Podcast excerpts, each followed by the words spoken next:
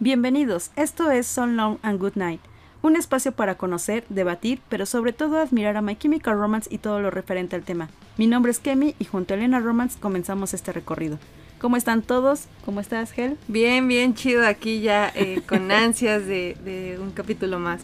La verdad es que sí, creo que cada vez se me hacen más largos. Digo, la verdad es que sí nos dan chance de hacer muchas cosas más, pero, pero sí se les extraña, siempre se les vuelve a extrañar. Sí, la neta es que 15 días se me pasan muy lento. Eh, cuando hago las investigaciones es muy corto el tiempo, pero sí los extraño. La neta es que sí extraño el formato de, de cada semana, pero pues por salud mental y por chamba y por todo, este, creo que nos vamos a mantener así. Además, este, creo que, pues como ustedes saben, tenemos tiempo de, de expiración, ¿no? Entonces vamos a contar la historia no hasta que. Tan feo. Pues es que sí, todos tenemos un, una fecha de caducidad. Pues sí, la verdad Nos es empezamos que sí. a ranciar. empezamos a leer aguardado. Pero pues la verdad es que aún así, mm, sea corto o largo el tiempo que nos quedemos todavía aquí, como siempre se los he dicho, eh, se hace con mucho cariño y la verdad es que, pues como que hasta nos volvemos a ver como como entusiasmados, ¿no? Nos Sí. vemos con gusto, decía Sí. mi mamá, dense tiempo para extrañarse y va a funcionar. Entonces, la neta es que muchas gracias a todos. Me, me llena el corazón bien cabrón el, llena- el llegar y ver los, los números, las personas que nos siguen, eh, cómo sigue creciendo, cómo, cómo comparten el podcast entre amigos, entre, entre el mismo fandom y... Ay, no, es... Me van a hacer llorar. Pero antes de llorar, vámonos a los saludos, porque va, va. hoy tenemos saludos, los saludos de cada, de cada 15 días. Vale. Pues empezamos entonces. Un saludo muy muy grande y una disculpa a Andrea Perrolón, que la semana pasada me salté su saludo porque no le bajé al, al con el mouse y no la vi. Ok. O- Un saludo muy fuerte para eh, Carita Sonriente. Alguien nos, nos contestó la pregunta de, de la semana pasada con una carita sonriente. Pues ahí está el saludo. Eh, un saludo también para Melissa Morton, eh, Cintia Milagros Pomalaya, Laura Section, Annie Way, Treyly, Yvette Nino, Patti Lu Miranda, Nancy Gaga, Sally GB, Van Dort, un abrazo bien fuerte hasta Chile, Andrea Santiago de Bellamy, Nancy Osorio y también un abrazo muy muy fuerte para Angie Way que siempre nos manda eh, información así como de vean, aquí los están escuchando y vean, aquí compartimos el Oh, podcast. muchas vean, gracias. Muchas, muchas gracias. No se preocupen, aquí los vamos a esperar cada 15 días y la neta, muchísimas gracias, la neta.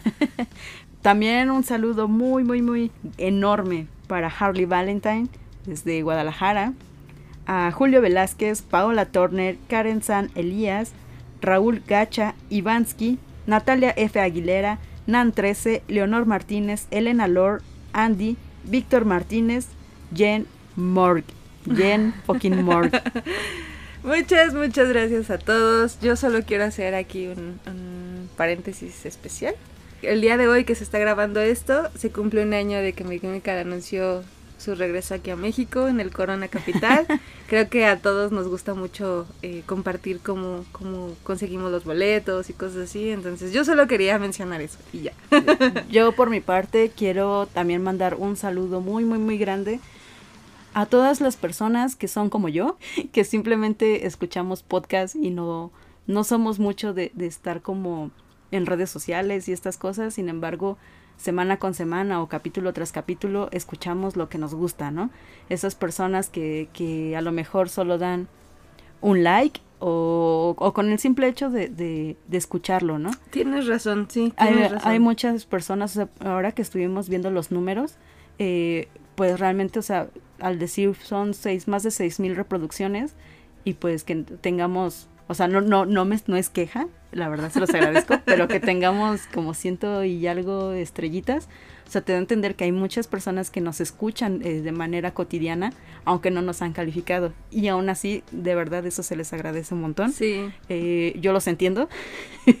yo sí soy como de esta clase de personas. Que no porque no interactuemos no somos fieles a lo que nos gusta. Sí, sí, totalmente. Entonces, muchas gracias. Incluso pues no contestan la pregunta de la semana, que generalmente es de donde agarramos los saludos. Ni siquiera yo lo respondo, Elena. Ni siquiera Kemi, Kemi es consciente de eso, pero este sí, tienes toda la razón. Muchísimas gracias a todas las personas que, que no sabemos sus nombres, que no sabemos de dónde son.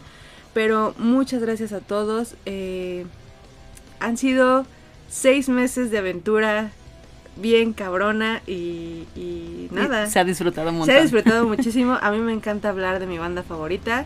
Y con quién mejor que, que hacerlo que con el fandom con el verdadero fandom, con ese fandom que se emociona con, con saber datos nuevos, con saber qué pasó, qué no pasó, con recordar y pues todo. Este podcast está hecho a base de nostalgia pura, de amor por My Chemical Romance y por esas ansias de crear un lugar seguro para todos, ¿no? Así es, pues vamos a comenzar este pues nuevo vamos a capítulo. Darle, vamos a darle porque esto está bueno. Esto se va a poner interesante. Ustedes se van a dar cuenta. Sí, va, sí, va sí. a haber sorpresas. Bueno, pues vamos a comenzar. Eh, tan solo cuatro meses después de su visita a México, de My Chemical Romance obviamente, y de la épica muerte del The Black Parade en el Palacio de los Deportes, My Chemical Romance inicia la novena, escuchan bien, la novena ¡Sas! etapa de la gira del The Black Parade World Tour. Estuvo larguísima. Súper larga. Y en esta ocasión sería turno de Sudamérica, donde los chicos pisarían por primera vez y única Brasil, Argentina, Venezuela y Chile. Es correcto, sí, como dices, pues empiezan la novena etapa. Esta gira del The Black Parade ya se las habíamos comentado en el episodio, eh, en los episodios, en, en los 20.000 episodios que nos aventamos del The Black Parade. Eh, esta gira tuvo 10 etapas. Eh, fue la gira más extensa que ha tenido la banda hasta el momento. Y pues sí, ha llegado el momento de que, de que los chicos pisen, además de México, pues otras tierras que, también los esperan con ansias, los esperaban con ansias en ese entonces, y ahorita, después de mucho tiempo, los siguen esperando pacientemente y fielmente. Entonces, pues sí, eh, como tú nos mencionas, pues Brasil, Argentina, Venezuela y Chile pues eran los países elegidos, pero además de estos cuatro países había otro más en la lista.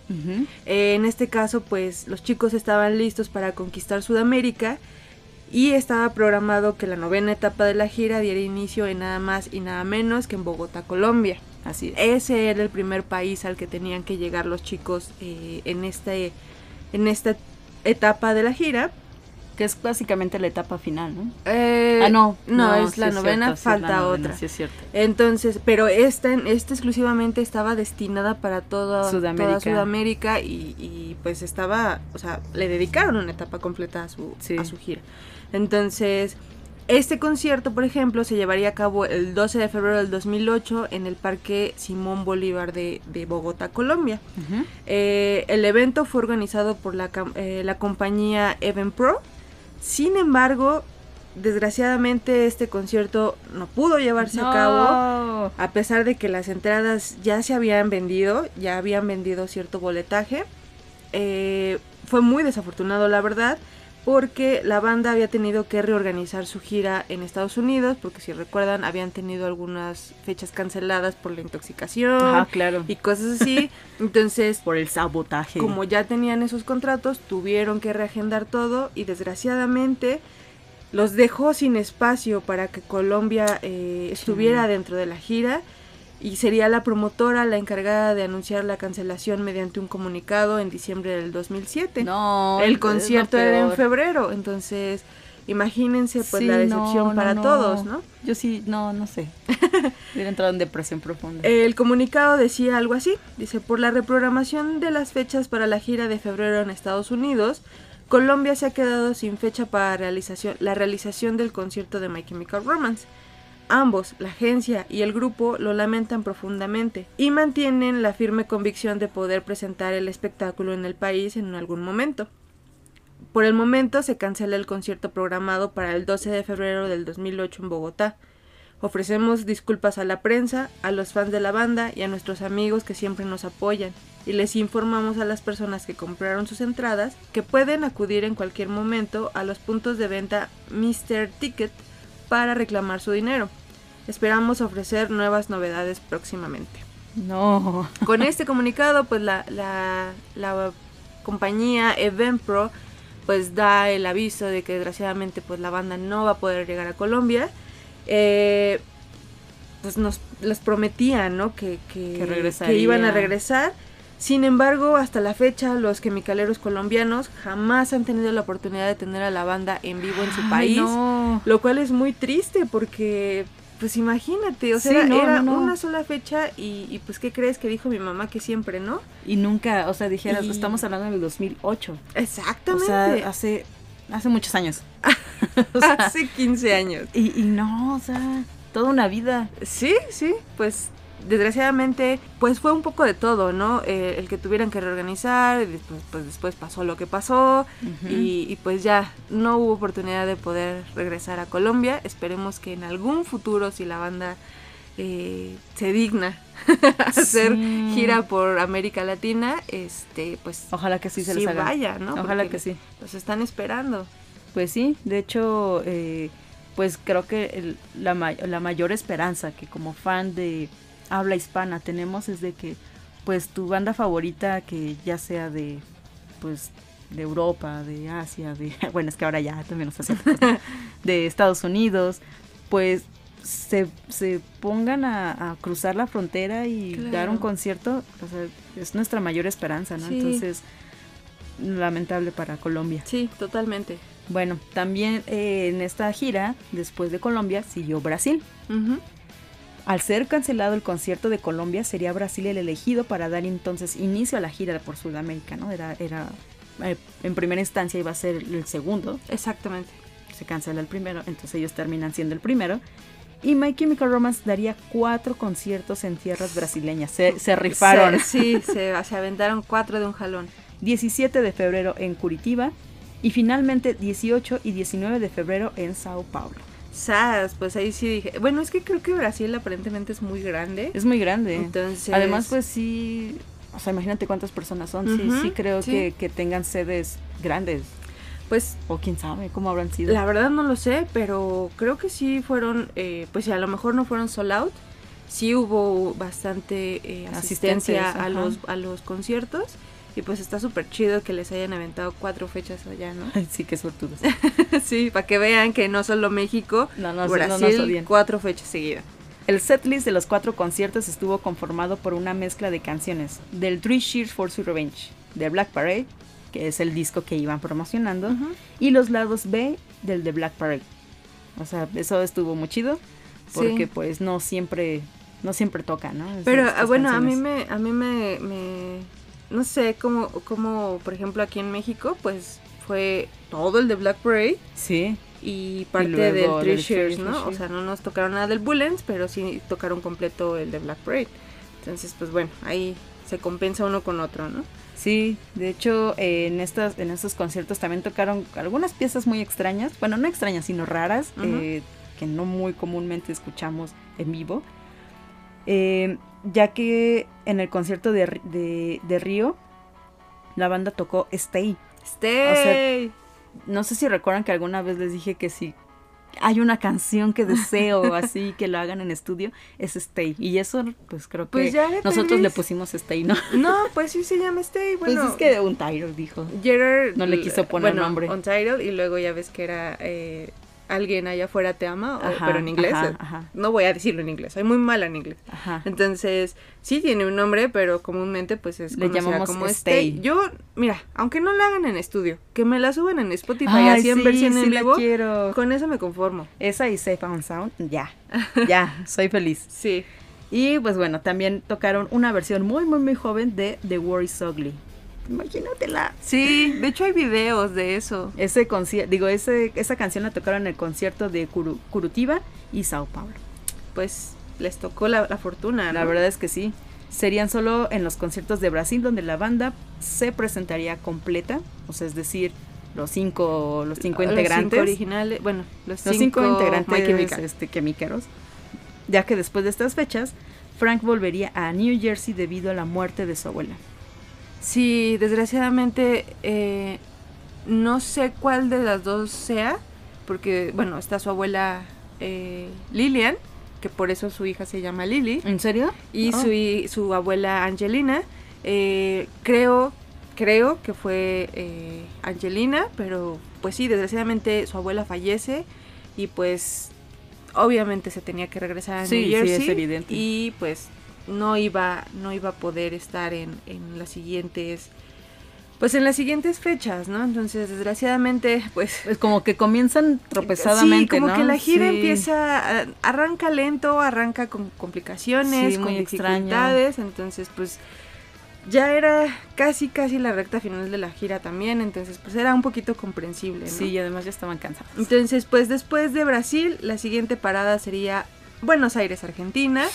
En esta, por ejemplo, eh, Matt Cortés tomaría el lugar de Frankie temporalmente para evitar que pues se cancelaran los Sí, conciertos imagínate. y así defraudar a miles de fans argentinos que ya los esperaban con ansias. Sí, no. Entonces volvieron a sacar la, la carta de usemos a Matt Cortés, sí, que él fue también el reemplazo El de, de, de Mikey cuando tuvo que ausentarse de, de la grabación del The Black Parade. Eh, incluso en, en, una, en una parte de la gira también sustituyó a Mikey cuando estaban en el Project Revolution y todo eso que se tomó un tiempo fuera. Eh, él era el, el que lo suplía, ¿no? Ujú. Entonces, pues en este caso, demostrando que era un hombre orquesta, pues también se la rifa en la guitarra y toma el lugar de Frank. Y pues la cita para este concierto sería el 22 de febrero del 2008 en el estadio Ferrocarril Oeste.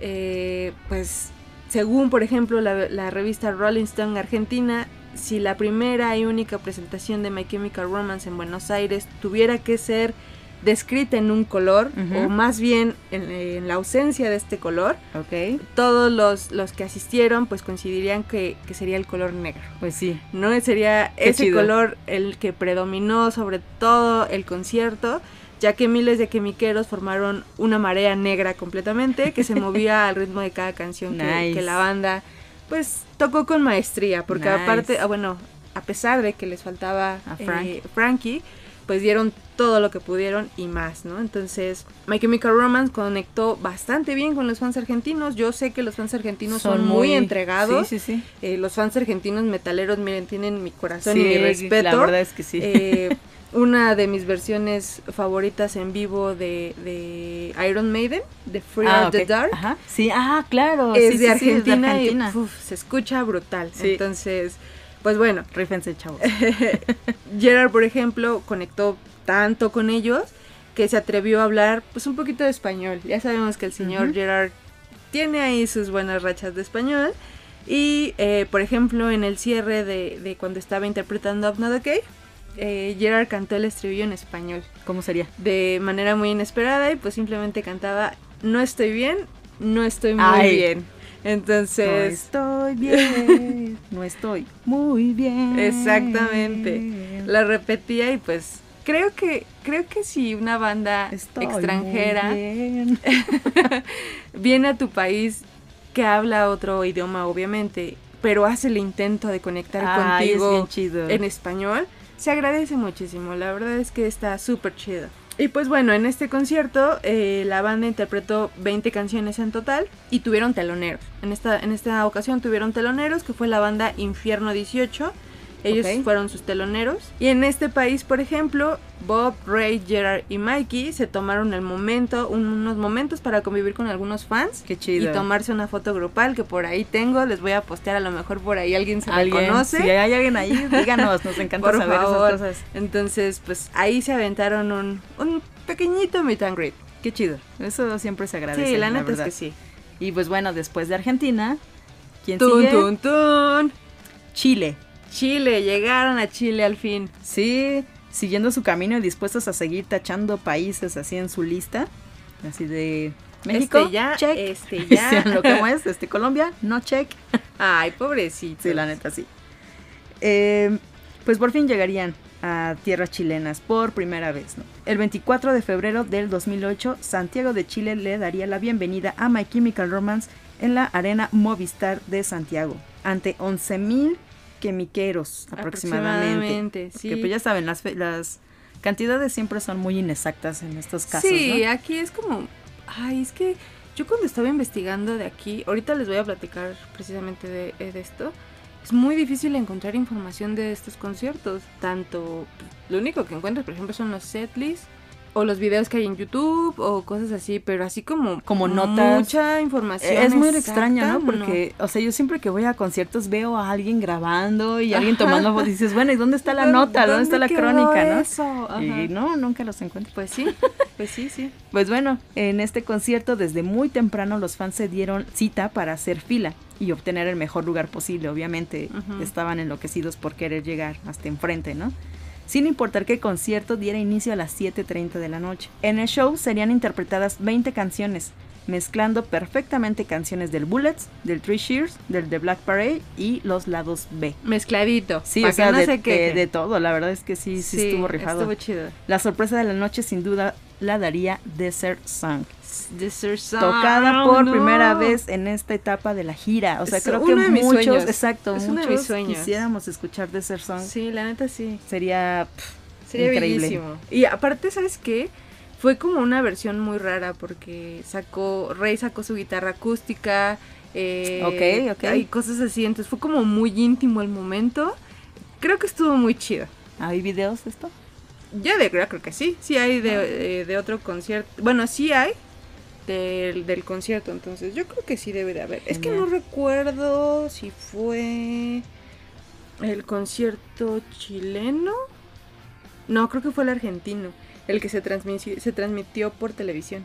Ya. Entonces. No, y además quienes podían, o sea, quienes tenían la oportunidad de grabar, la verdad eran celulares que Ay, apenas sí. estaba Es empezando este calidad, rollo. este, calculadora Casio, la neta. Y bueno, entre esas 11 mil personas, esa se encontraba nada más ni nada menos que Vandor. Ella es de nuestras amigas más queridas desde hace muchos años. Y aunque vivimos en países diferentes, el amor por My Chemical Romance nos conectó a pesar de la distancia. Ella tuvo la fortuna de asistir a este concierto y nos contará su experiencia de fan para fan. es correcto. Así que pues los dejamos con esta, con esta crónica que nos pudo dar. Esperemos les guste. Y aquí va. Bueno, pues estamos aquí con, con Bandor, que es la chica a las que le hemos hablado muchísimo, que es nuestra amiga de Chile. Y pues ella nos va a comentar acerca del el concierto. Pues sí, ella, ella tuvo la oportunidad de estar en este concierto de Chile, que fue pues la primera y la última vez que, que My Chemical pisó tierras chilenas, entonces eh, nos va a contar un poquito de su historia, la verdad nos emociona mucho porque nos ha apoyado también mucho en este proyecto, entonces ahí vamos. Meni, ¿cómo estás? Bien, ¿y ustedes? Bien, bien, aquí Bien. una semana más. Gracias por invitarme. No, de qué, muchas gracias a ti. por aceptarlo. Pues cuéntanos, ¿cómo, cómo te fue? ¿Cómo fue esta experiencia de ir a, a ver a My Chemical? ¿Cómo, ¿Cómo te ¿Cómo enteraste? te enteraste de que iban a Chile? Bueno, yo a ellos los conocí, la primera vez que los vi fue el 2006. Ok. Y Otra vez mi en rodilla. un programa, en un programa que daban en la televisión, como a mediodía, vi I'm Not Okay, primera versión, como casi al final. Nice. Y me quedé pegado así como viendo a ver qué tal. Y después salió Elena Ok. y ahí morí. morí, quedé en shock. Y de ahí empezó todo con My Chemical Romance. Y no recuerdo bien si es como ahora que anuncian conciertos así como casi seis meses antes, un año antes. No, era muy rápido, era- ¿no? Sí, era muy, era muy pronto. No recuerdo si fue así aquí o no, pero eh, el asunto es que yo en ese tiempo igual estaba enferma y no tenía trabajo, no podía trabajar. Y yo decía, ¿de dónde saco dinero para ir a verlo? Así que tuve que trabajar Oh, de niñera, de, Genial, genial. de mesera, una cosa así, y, eh, y no era tanto dinero tampoco la entrada. Pero en mi desesperación, decía, voy a quedar sin, sin entrada, eh, tengo que comprarla en Ya. preventa. Yo, yo lo que vi, perdóname que te interrumpa así de rápido, Sí. la vez que tú nos compartiste eh, la foto de tu boleto y Ajá. vi que mucha gente decía, es que costaba tanto, ahora es impensable que un boleto de ellos cueste tanto. Que cueste esa cantidad, ¿realmente crees que sí haya habido como much- mucha diferencia? O sea, si vinieran O sea- ahorita en precio sería mucho más elevado que en ese entonces. Todos los conciertos acá en Chile son muy elevados, muy Ok, elevados. Ok, ok. Y en ese entonces eh, costó en preventa 34 mil pesos chilenos, que creo que son como 400 pesos mexicanos. Sí, Más o menos el pre de acá. Entonces, no sé si allá eso es barato para un ticket, pero sí. acá A estas alturas ahora, sí. Ahora ese precio es muy barato acá, pero en eso entonces sí. era como el promedio en general, sí, podría ser un promedio general para una banda así, porque claro, acá como que es- depende de la popularidad de el valor que se le puede dar. Claro. Bueno, en ese entonces eh, también era físico, podías Ajá, ir sí. a comprarlo y todo, Sí. como era Ok. antes era mucho más fácil. Sí. Sí. Bueno, conseguí mi ticket en diciembre y ellos vinieron el 24 de febrero del 2008. Genial. Ok. Y yo lo conseguí en diciembre y en preventa. O sea, recién no fue mucho la la, preventa, Tres meses. no ¿no? fue tanto, no fue tanto. Entonces, yo igual estaba, no sabía qué tan populares podrían ser, Ujú, entonces me da miedo no tener el ticket. Claro. Bueno, al final conseguí en preventa y todo. Y ese día eh, yo me junté con una amiga que tenía en ese entonces, eh, que no conocía eh, personalmente. Ella vivía en el sur de Chile y nos conocimos ese mismo día. Y ella fue con una prima. Y ese día nos conocimos, hicimos la fila, estuvimos todo el día. Yo creo que estuve como desde las ocho y media, nueve de la mañana, todo el día, a pleno verano, a pleno sol. Ay, Y yo de verdad en ese entonces estaba enferma. Yo siempre digo que fue mi peor y mi mejor día. Oh, qué tri- Bueno, o sea, es que.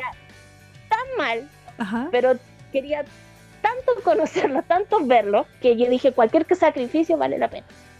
ok. Ok. Sí, pues sí. Bueno, es- estuve horrible, horrible. Me quemé mucho.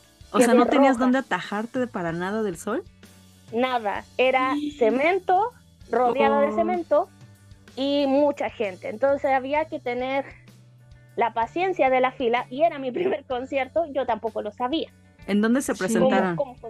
En el Movistar Arena. Ah, Ok, Ok. Es como muy central. Entonces es fácil llegar, es fácil estar, pero para esperar hace mucho calor. Ok. Mucho no- calor. sí, no había dónde atajarte. Pero tú tenías que estar ahí porque tenías que conseguir tu boleto. No, más bien, ya lo había comprado, ya estaba esperando, ¿no? No, apenas iba a comprarlo. ¿En serio? No, yo ya lo tenía. Ah, ok, ese día ok, que ok. ya ese fue el día. Ajá. sí. el día de que ya estuve, ya, ya Aquí, ya, estábamos aquí ya estamos en febrero. Claro, ya ¿Tu boleto, ¿Tu boleto no era numerado? No, era cancha, o sea, era cancha preferencial. Es cuando estás adelante. Es cuando Ah, estás adelante. Ajá. Pero de N. preferencial no tenía nada, porque esto de- fue, fue un caos, fue un caos. Ah. Cuando yo me aguanté de tomar agua, me aguanté de ir al Sí. baño, Sí, sí, sí. no- como que ese día no sé qué pasa con tu cuerpo, pero como que te mentalizas y no... Modo supervivencia. Sí, sí. Sí, sí, Sí, sí. totalmente. Y, y cuando abrieron las puertas, ya tarde, a las 6 de la tarde, ya era caos. Todo el mundo quería entrar y con mi amiga y las niñas que nos conocimos en, e- en ese rato, Ajá. dijimos, ya vámonos juntas, y nos, nos ayudamos y no sé qué. Muchas íbamos a la misma parte, abrieron la reja y ya nadie supo de nada. Oye, pero Ya eran muchas personas cuando tú llegaste. O sea, ya había Eh, muchas adelante de ti. sí, habían unas cuantas. Y también pasó lo que ustedes mencionaban del fan club. Ok. Ok. Estábamos ok. todos haciendo la, la fila correspondiente, de, bueno, cada una llegó a tal hora y se respetaba eso. Ajá. Y llegaron las chicas de un fan club, no sé cuál, a entregarnos un número diciéndonos que teníamos que respetar la fila según su número. Wow. Ok. Y amablemente, claro, le dijimos que se fueran al... que se Nice. organizaran ella porque no... Muy, muy cordialmente las invitamos a irse bien lejos. Exacto. Sí, es que ¿por qué hacen eso? ¿Por qué creen? No entiendo. sé, no ¿Por qué se sé. creen con la autoridad de llegar a, a- a organizar todo cuando todo ello ya está organizado? Pero bueno. Ok. No sé, no sé qué pasa, parece que es algo, un mal que afecta a los fan clubs. Sí, sí, Sí, es general. al No parecer. Ok. Bueno, cuando ya entramos, yo me quedé atrás. Por mi enfermedad en ese instante, yo no podía correr mucho. Ok. Tenía taquicardia, era uno de los efectos, así que dije ya, no voy a poder correr mucho, Ok. voy a calmar. Yo tenía que bajar como un piso, como un subterráneo para llegar a Ah. la cancha. Ah, ok, Ah, ok, ok. ok, ok. Ajá. Ajá. Voy en la mitad de la escalera y veo a una niña volar. Ok. Voló. Voló toda la escalera y se cayó. No. Y yo no. Yo dije, ¿qué pasa? Iba, yo, yo sentía que iba sola, iba gente avanzando, pero no muy aglomerada. Ok. Ok. Cuando ya llego abajo, a piso derecho, por decirlo así, hay un Ajá. pasillo. Ajá. Voy a la mitad del pasillo y de repente al frente veo un montón de gente. Y miro hacia atrás y venía una horda. Sí. De Oh, gente. Dios. Ok. Y quedé al medio. ¿Y qué hago acá? Quedé al medio y ese montón se abalanzó hacia la cancha ya y yo quedé al medio. Y yo, mi plan no era quedar ahí. No, pues yo, no. mi plan nunca fue irme adelante. O sea, tú querías verlos desde una distancia prudente. Y cómoda, ¿no? Supongo. es que yo estaba enferma, entonces dije, no voy a aguantar. Ajá. No, pues Así no. que yo dije, no, no, no voy a hacerlo. Ni siquiera lo voy a intentar. Pero ya quería estar ahí. Ajá. Pero me obligaron a estar ahí. Ok. Y recién eran las 6 de la tarde. Se supone que empezaba a las siete y media, pero creo que empezó sí. más tarde. Oh, Sí. ok, Y de las 6, a- si es que empezaba a las siete y media, era una hora y media estando ahí. Y yo Ah. dije, no voy a aguantar, tengo que salir de aquí.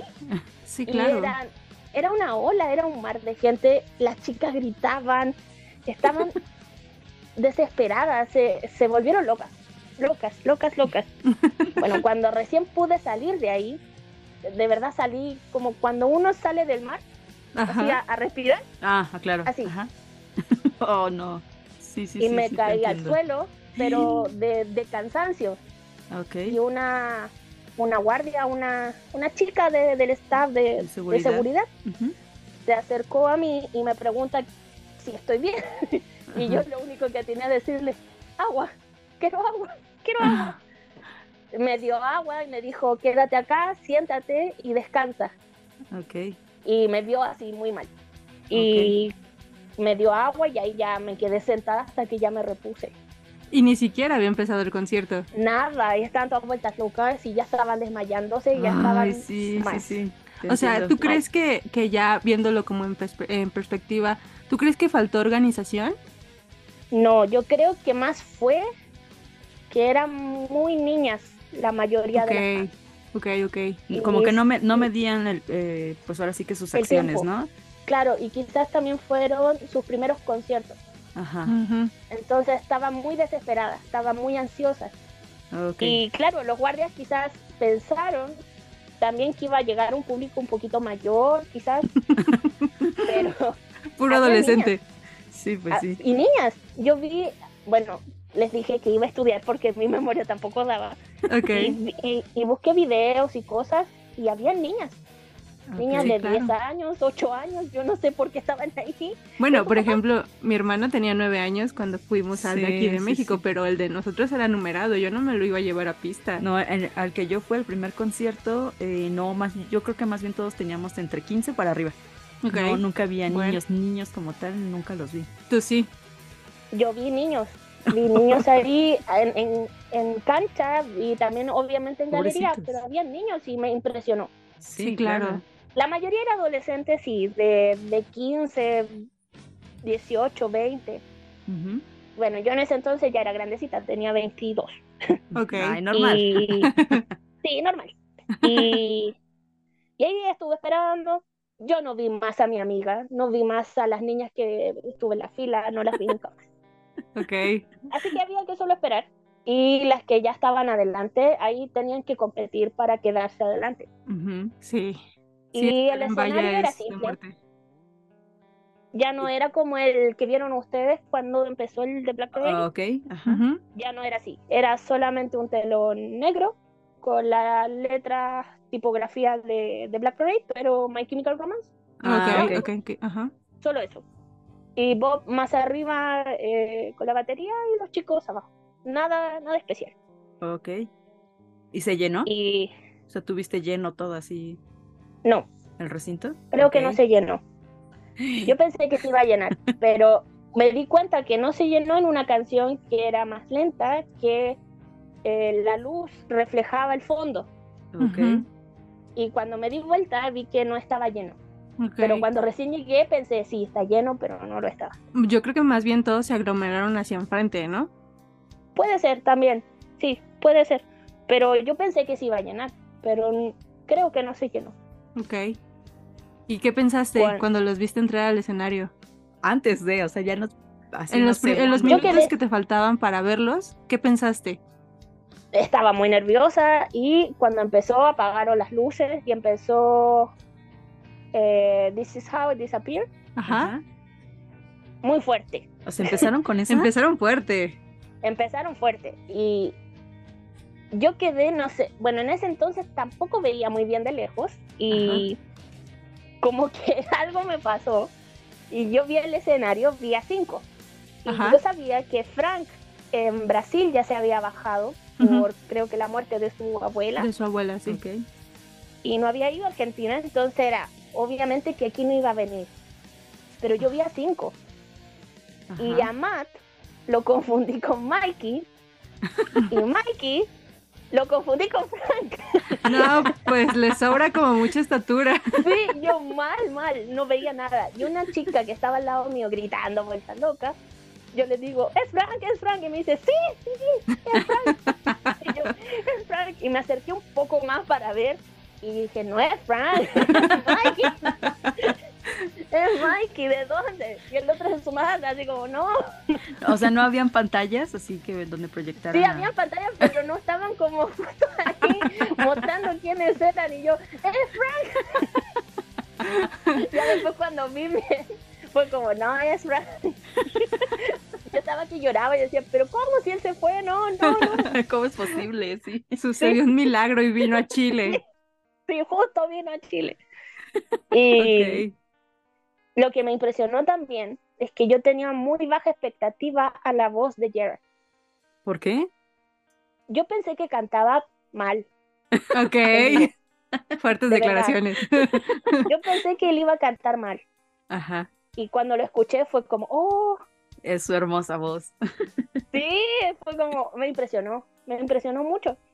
Bueno, es que Y pues también hay como esa, siempre hay esa duda, ¿no? De que Sí. eh, en disco siempre los vivo, escuchas ¿cómo de una manera, eh, Claro. en vivo cómo debe de escucharse, ¿no? Si a veces en, en disco su voz dices, híjole, a lo mejor ese tono no le quedaba o algo así. O no le va a llegar al tono. en vivo debe disco, de ser ¿no? muy complicado, pero pues, qué bueno que sí te dio como esa sorpresa de decir, wow, suena bien, suena bien. rifa. sí, yo pensé que cantaba mal. De verdad, iba con esa, esa expectativa, así como, no, así no canta tan bien. Pero no, sí me impresionó que, que se escuchaba muy bien. Genial. El audio en general, ¿cómo era? Sí, se escuchó bien, eh, en general sí. O sea, Igual la- el Movistar es, es pequeño. Y sí, encuentro que sí se escuchó bien. Genial. Perfecto. cuando ya empezó todo, fue, fue la maravilla. ¿no? Valió totalmente la pena todo el día quemarme, todo. Genial. El calor, el no tomar agua, el desmayarme, el estar ahí, no, todo valió la pena. ¿Tú qué sentías? O sea, ¿qué sentías verlos ahí en el escenario y que fueran esas personas que tú habías visto en la televisión y por los que habías ido a comprar tu boleto y todo eso? ¿Te la creías? ¿Te creías que estuvieran en el escenario? Fue, fue extraño, porque en general soy bien realista siempre. Ajá. pero verlos por fin y verlos eh, casi en el boom de, de, de- de conocerlos, cuando todo el mundo decía, ya sé quién es My Chemical Romance, porque después del The Black Parade todo el mundo ya sabía quién era, fue, fue lo mejor para mí. porque yo lo que más quería en ese minuto, porque ellos eran mi, como mi, mi salvavidas, o sea, como que me mantenían a flote en ese año, en esos años en realidad. Yo me refugié mucho en ellos, porque como estaba enferma, pasaba mucho en mi casa. Entonces, con ellos, yo escuchaba My Chemical Romance desde que me despertaba al dormir, todo el día. Sí. todo el día. Entonces, escucharlos por fin, que estuvieran ahí, escucharlos en vivo, y escuché muchas canciones que yo veía en el Live from the Murder Scene, todos los días casi, y escucharlas ahí fue, no, fue increíble. Genial, sí. Fue- te Fue entiendo lo más genial, así como que no, no, no, no cabía de, de feliz. E- Era como una euforia muy extraña. Y Sí, como decía, no, si tiene que valer la pena, eh, vale toda la pena. sí, sí, sí, totalmente te entiendo. Totalmente. Y más que ya habías estado como mucho tiempo ahí, ¿no? todo el día. ¿Te, te te llegaste a enterar cuando llegaron para hacer el checklist y todo eso? Digo, el, soundcheck, perdón. No, no los vi. Cre- es que creo que habían, se podían hacer dos filas para, para la entrada, para entrar. Eran como dos lugares más o menos separados.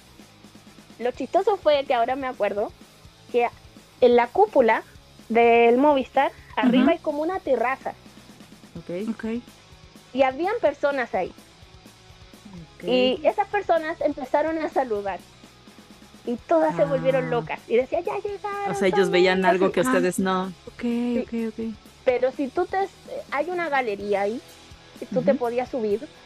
Y si te acercabas más, veías quién eran esas personas. Y esas personas nunca fueron ellos. nunca fueron. Solo era alguien saludando. Sí, y ellos lo hacían adrede, así como... Era Frank. Salúdenme.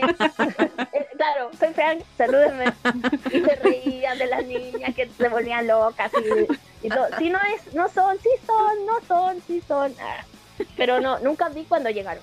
Eh, Ok. Estamos checando aquí el setlist y como dices, pues sí, es, es real. Empezaron con This is How I Disappear. De ahí se siguieron con Death. eh. Después fue I'm Not Okay. Cemetery Sí, Drive. Ajá. eh, My Way Home. Yo esa no la conocía. Es que ese es un Cuando lado la B, tocaron ¿no? fue como, Sí. no sé qué, cuál. Se- Bueno, se oye bien, pero no me lo sé. Una parte que, que me pasó y me da mucha vergüenza. No, a ver, cuéntanos de una vez. Bueno, eh, yo tenía pirata el Life on the Murder Scene. Ok. Eso me suena familiar. bueno, al ser pirata no hay carátula, no, no hay nada. Claro. Y yo lo ponía, no me acuerdo qué tenía, si era un DVD, VCD, algo que leía. al- Uy. BCD, sí es cierto. Sí, era muy antiguo. y sonaba en, ¿cómo es? En el menú, eh, Desert Song, Ajá. ¿cierto? Para, para ingresar al DVD. Y yo pensé que era una melodía. Nunca pensé que era una canción y nunca la dejé. Ok. Tuve dos años ese DVD y nunca escuché Desert Song pensando que era una melodía. Te la Y cuando saltabas. Me la salté, nunca supe que existía esa canción. Y que en el concierto, Gerard para y anuncia la canción y la canta él solo fumando con Ray tocando guitarra. ¡Qué guapo! Viviste un momento único. No quedaría por escuchar así esa canción. Y fue, eso es lo peor, porque yo escuchaba a la gente y decía, Desert Song, Desert Song. Y yo miraba para todas las partes y decía, ¿qué? Y él Ajá. dice, Desert Song. Y yo, ¿cuál es ¿Qué? Desert Song? y yo, ¿cuál es Desert? Y empieza la, el sonido de la intro de la canción. Del Y DVD. yo, el DVD. Y, y no me la sé, y no me la sabía. Y yo solamente miraba y toda la gente cantaba y lloraba y era como la Temes. canción máxima. Sí. Claro. Porque creo que no la cantan mucho. No. No. muy pocas veces la han tocado y Chile fue uno de los lugares en los que... Fueron eh, afortunados. sí. Y yo no me la sabía. Bueno, ahora la sabes. Es mi favorita. Es de mi favorita. Eh, justo eso te iba a preguntar, ahorita que estamos aquí como repasando el, el setlist más o menos, ¿qué canción esperabas? O sea, ¿qué canción decías? Esta canción va a hacer que valga, valga la pena todo. Bueno, en ese tiempo me gustaba mucho I Don't Love You. Mucho.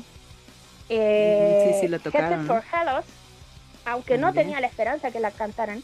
Y Y la, la, tocaron, sí, la tocaron. Kill Your Y la Friends también está tocaron. Y yo veía mucho en el Life on the Murder Scene Ajá. cómo, eran esa, cómo era esa canción, cómo la cantaban y Ajá. cómo aplaudían. Ellos Sí. hacen Ajá. como un corte y Sí. aplauden. Y mucha gente yo creo que no sabía eso. Ok. Y Mikey se pararon. Mikey para y empieza a aplaudir. Genial. Y mucha gente empezó a decir, ¡bravo! Y yo no, no es eso, Es el ritmo, es el ritmo. es el ritmo. y de repente empieza la canción y muchos, oh, así como, no ha terminado.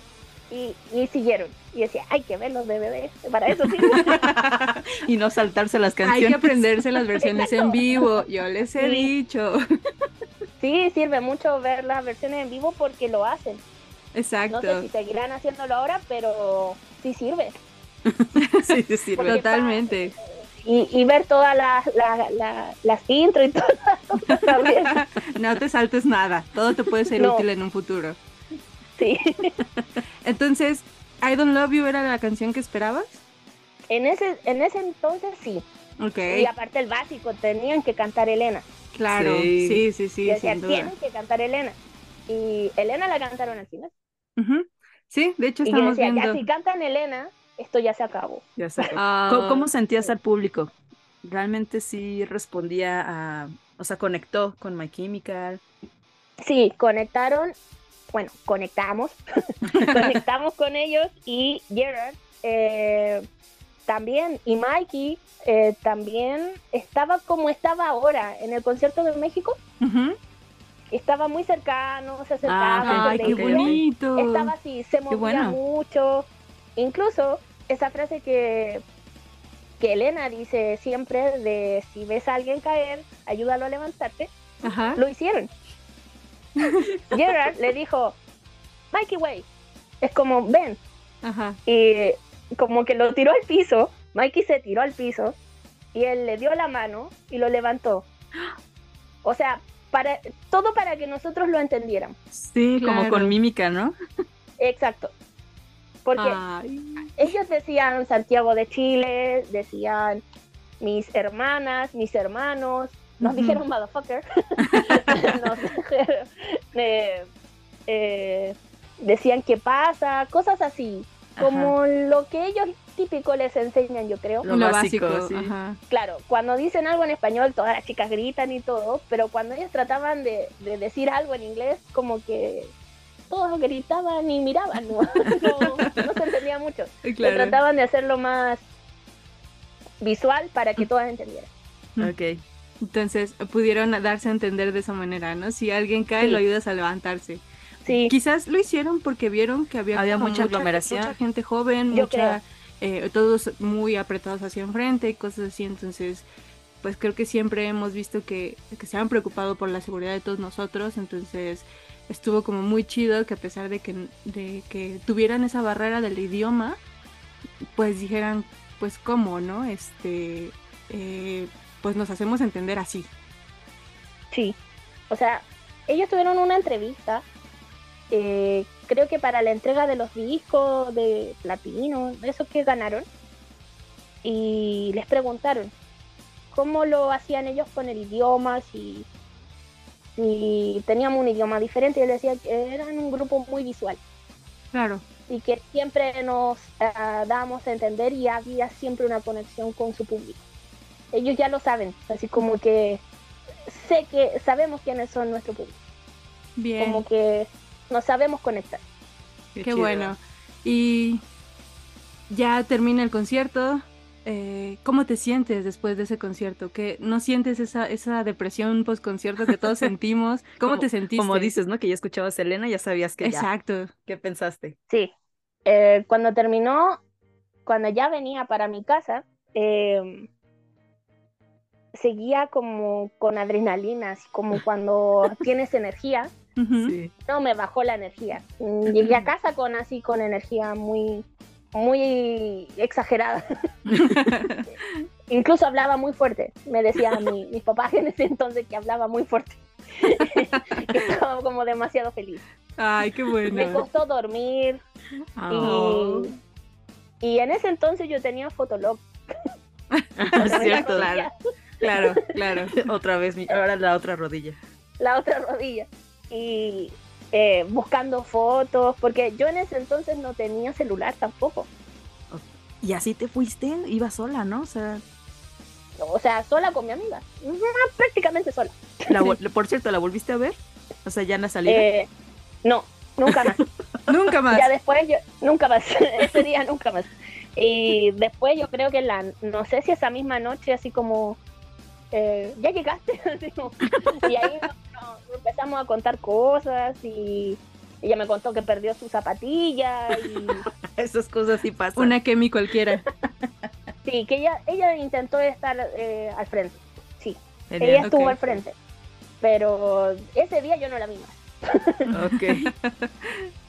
¿Y cuál es el mejor recuerdo que tienes así de eso? Así que digas, esto se va conmigo siempre. Creo que todo, porque como les cuento, estaba tan enferma esa vez que a veces exagero en decirlo, pero creo que sí pudo pasar. Yo me pude haber muerto ahí. Pues sí, con Sí, ataque claro. es muy peligro- peligrosa. O sea, yo iba con medicamentos de taquicardia y mi corazón haciendo nada estaba así a full. Imagínense ver a, la- Sí. a mi banda favorita y Sí, con todo claro, fue una aventura. Sí, y, Fue muy arriesgado. y pasar por todo eso y, estar todo el día y que todo eso valiera la pena, creo que eso es lo que más me gusta, porque me acuerdo siempre de lo que sentí, que me sentí igual Mm. tan mal, pero valió tanto la pena que, que sí, ¿Lo volverías a ¿cómo me hacer? sí. Sí. ya con eso resumes todo. Sí, sí, o sea, si tuviera que volver de nuevo y, y saber que va a pasar todo esto y lo tengo que hacer y sentirme igual que esa vez, lo vuelvo a hacer. Genial, qué chido. Es muy chido escuchar eso. Sí, la neta sí. Sí, Qué bueno que, que no, no moriste en el intento. Sí. Que llegaste bien a casa, porque Que- también luego con la adrenalina que dices de euforia después de, es cuando luego se resiente, ¿no? Cuando ya te estás calmando. o sea, ese día al otro día me vi y yo me, no sé si se llama igual allá, es una muñequera, Mm, Ajá. que es como una una banda de, de tela que salía el logo de My Chemical Romance, Ajá, que te lo ponías sí. en la muñeca. Y yo me lo compré eh, en la mañana. Y a la- en la tarde, al otro día, ya cuando me vi, tengo solamente esa parte blanca y todo lo demás rojo. Toda Rojo, quemada. Rojo, rojo. Toda quemada. No llevé, bue- bueno, es que quién sabe en ese, en ese entonces con la euforia de llevar eh, protector solar.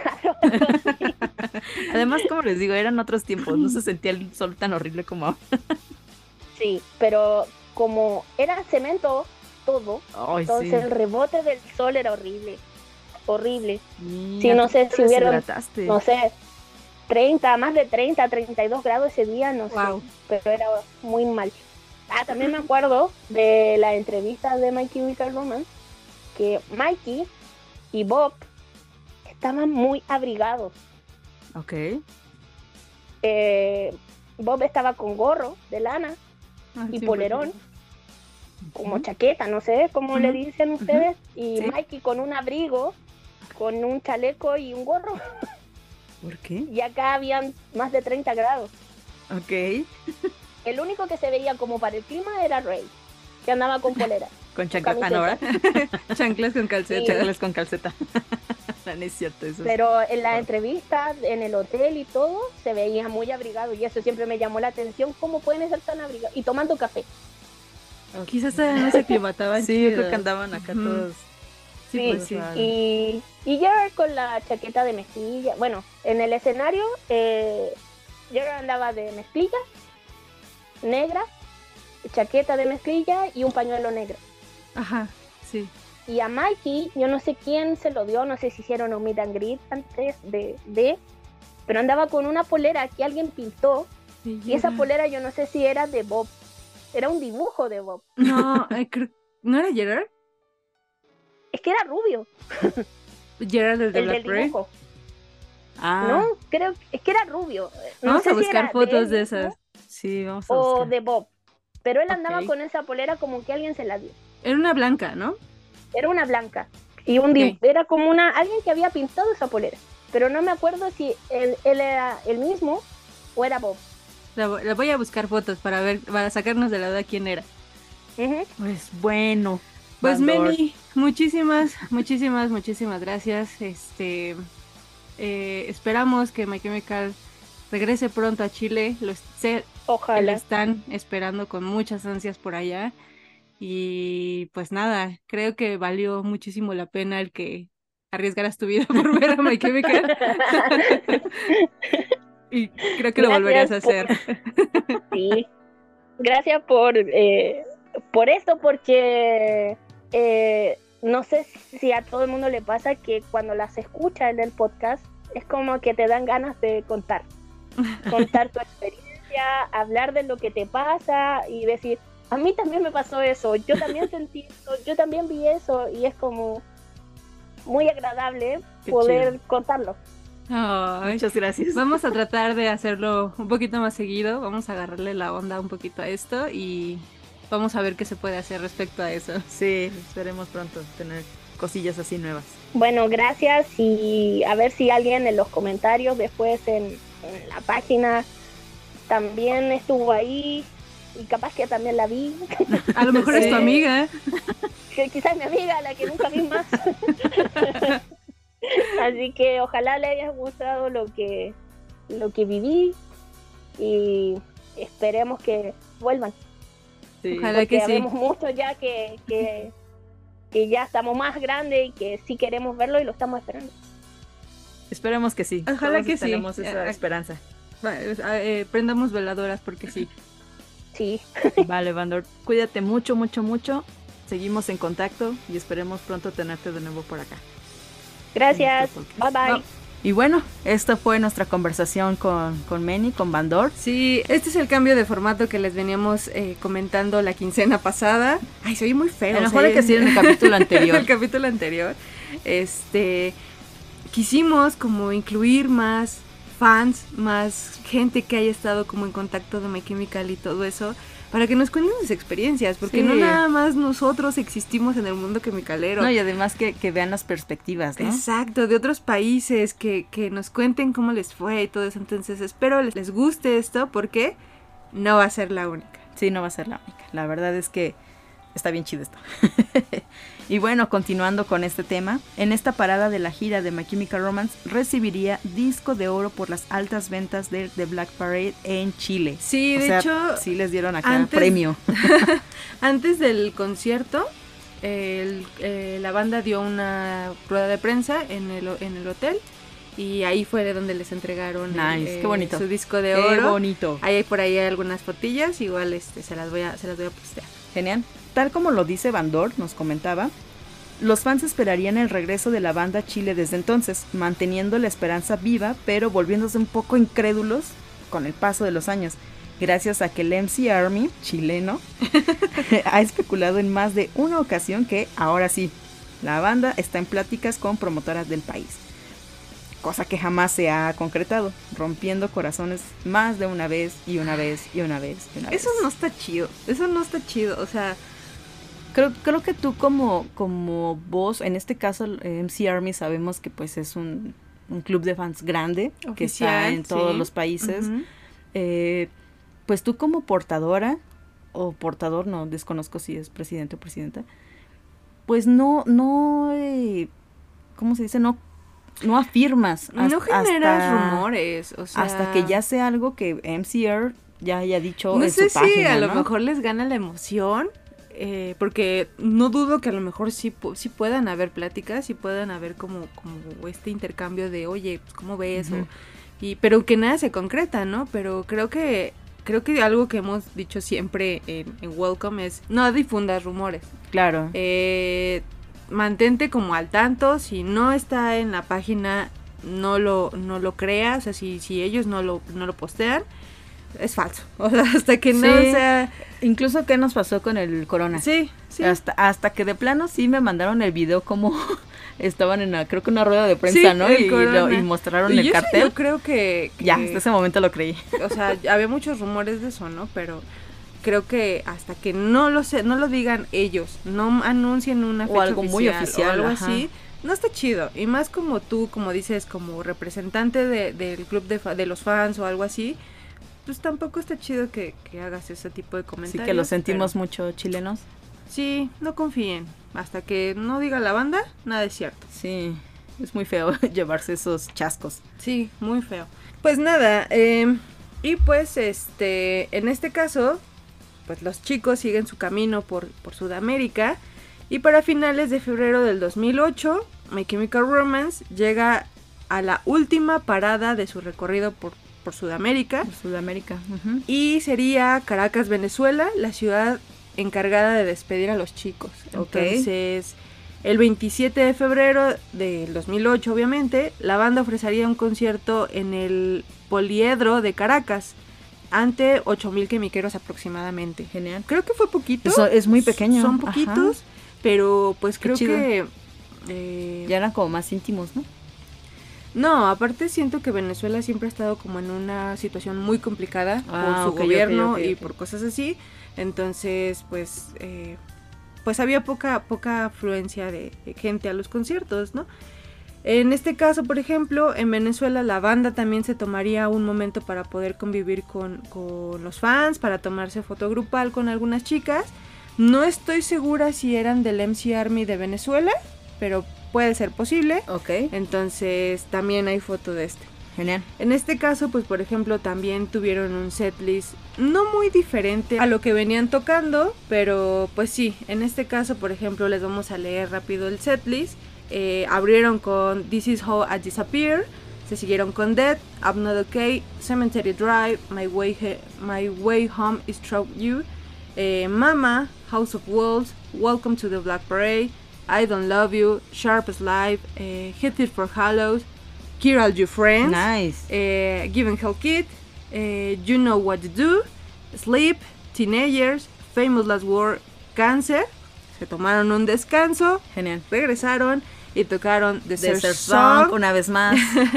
Y obviamente La cerraron, poderosísima. cerraron con Elena. Entonces, aquí viene algo que yo les comento. Desgraciadamente la información de este concierto es muy escasa. Me costó mucho trabajo encontrar información, pues en sí de todos los conciertos de Sudamérica, tanto costos como horarios, como todo eso. Algunos datos los tomé, por ejemplo, de los tickets que nos habían posteado las chicas. ok, ok. Entonces, sí fue un poco complicado, pero en, en este caso, en el de Venezuela, fue aún más complicado. Porque pues encontrar algún quimicalero que haya asistido al concierto pues es muy difícil. Y pues la información es a cuentagotas, ¿no? Tanto fotos como videos, como cosas así. Eh, por lo cual, pues tendremos que conformarnos con ver las pocas fotos y los videos que, tenemos, hay en ajá. internet. Si hay algún dato que no sea correcto, pues no tengo manera de, de de verificarlo, verificarlo. díganos si ustedes saben, porque pues siempre es más chido enriquecer la información correctamente, ¿no? Exactamente, entonces pues aquí, aquí termina la gira por Sudamérica de My Chemical Romance y pues tristemente todos estos países seguirían esperando su regreso. Sí, de hecho, eh, después de este, pues, que sería como este mini tour, pues que no fue muy extenso. No, pues que habrá sido una semana. Sí, por Sudamérica se regresan al norte y pues viene la vuelta a México. Es correcto.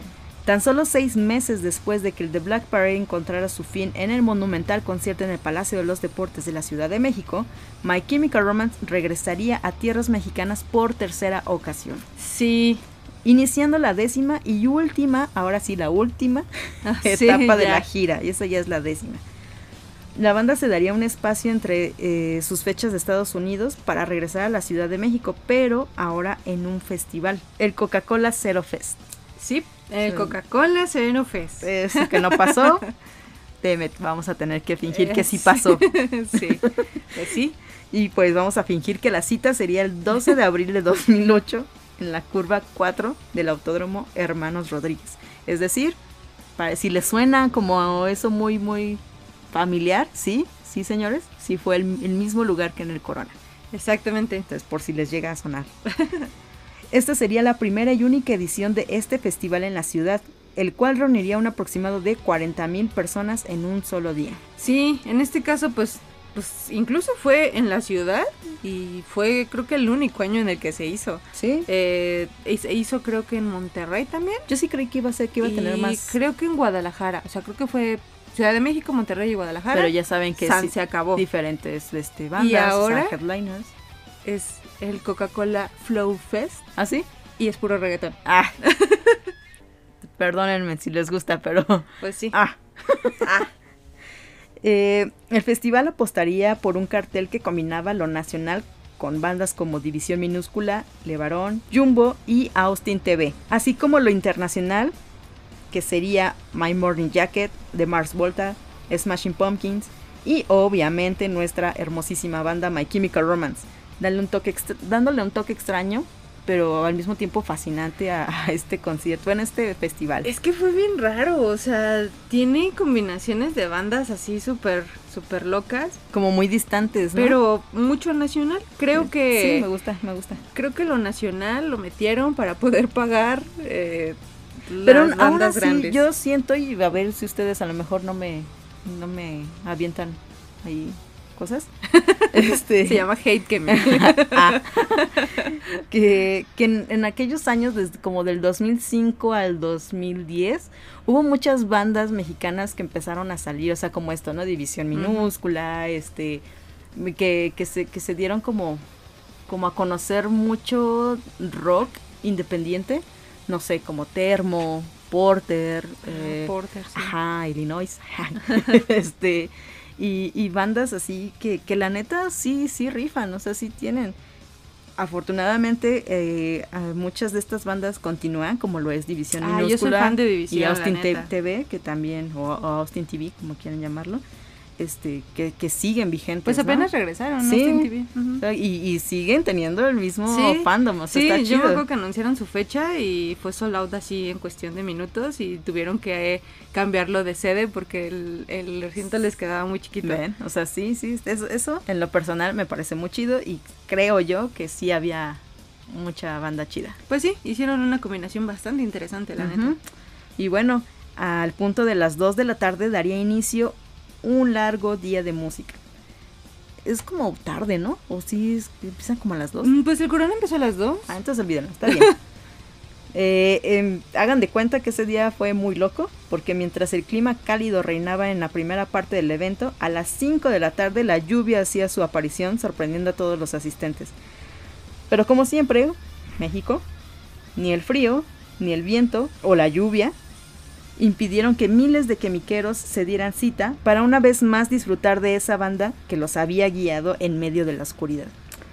Pues sí, la verdad es que no nos importa que nos llueva. O sea, en la firma de autógrafos ahí estuvimos cantando todo pulmón mientras nos llovía, así como de eso es todo lo que tienes, lluvia, pero pues nada.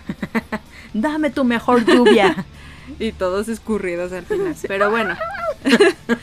en este festival, por ejemplo, pues en medio de una tensa calma, la verdad es que eh, la situación estaba como un poquito muy complicada con, con, con los, en este entonces, eh, con los emos. Ujú.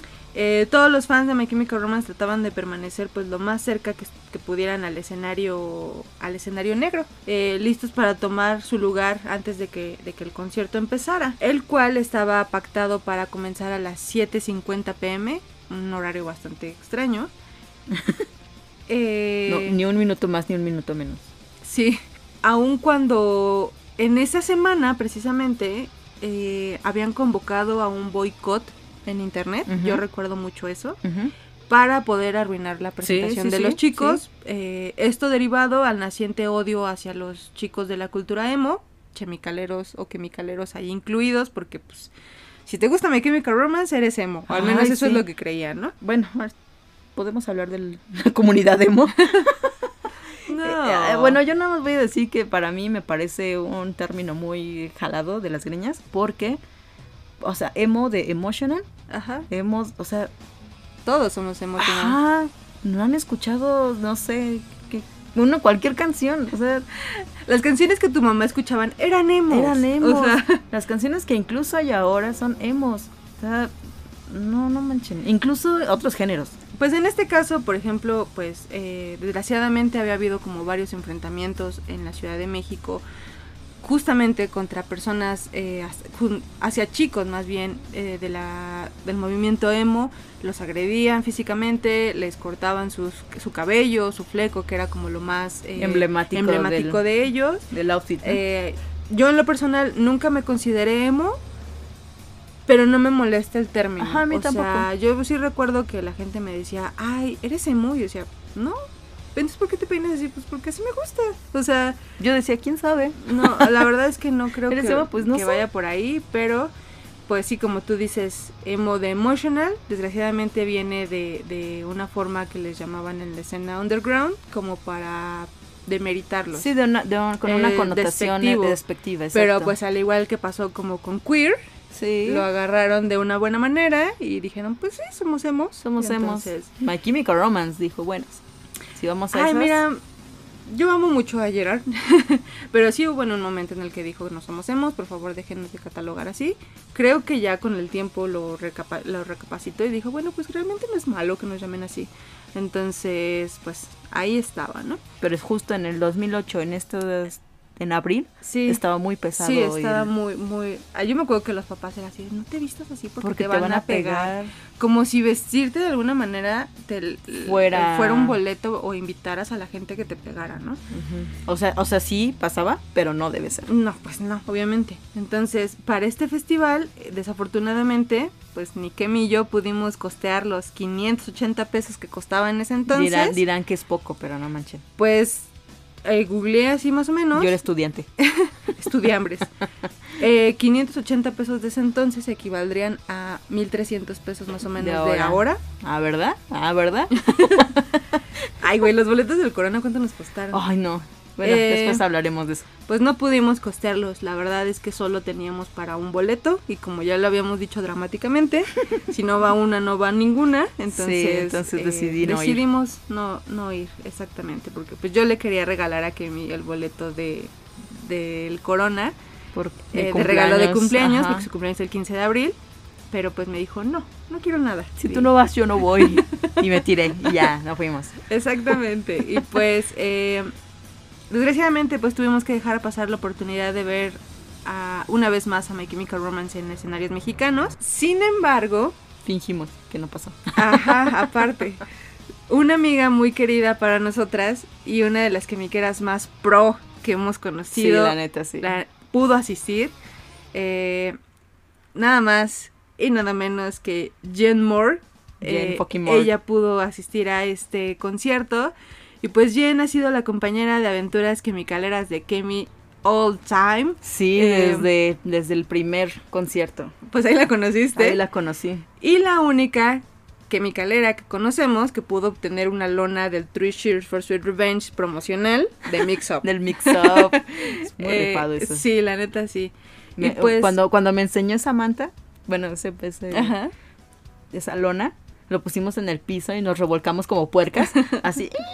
Porque no manches, My Chemical Romance, por Dios. Y pues desgraciadamente con nuestros corazones rotos por no haber podido asistir, Kemi y yo bloqueamos todo lo referente a este festival. Para nosotros esto no existió. Y si Eh, les soy sincera, la verdad es que no habíamos hablado del tema hasta ahora. Exacto, entonces, sin embargo, Jen ha sido la elegida para transportarnos eh, a ese día mediante sus recuerdos, sus sentimientos y ese profundo amor a My Chemical Romance que siempre la ha caracterizado. Entonces, este es Jen Moore contándonos su experiencia en el Zero Fest. Esperemos la disfrute. Bueno, eh, como se los prometimos, este capítulo iba a ser diferente, así que ahora tenemos a alguien de la que les he hablado muchísimo y pues ha sido como muy especial porque ha estado conmigo en prácticamente todo este recorrido que me quiero. Sí, todo este. Y pues bueno, es un gusto eh, presentarles a Jen Moore. ¿Cómo estás, Jen? Hola, pues muy bien, de hecho también súper feliz de estar con ustedes porque si bien por ejemplo a, a Kim eh, la conozco desde hace muchos años, pues ahorita siento como si fuera fan de ustedes, entonces está muy padre estar aquí. Muchas gracias. Ay, sí, gracias. Pues sí, te hemos eh, elegido para esta, esta parte del Zero Fest porque, como sabrás, para nosotros no existe, sin Sí, eso- embargo, Eso, no pasó. Eso no pasó, lo recuerdo. eso no pasó, entonces, ni modo, vamos a tener que, que recurrir a esto, ah, ¿no es cierto?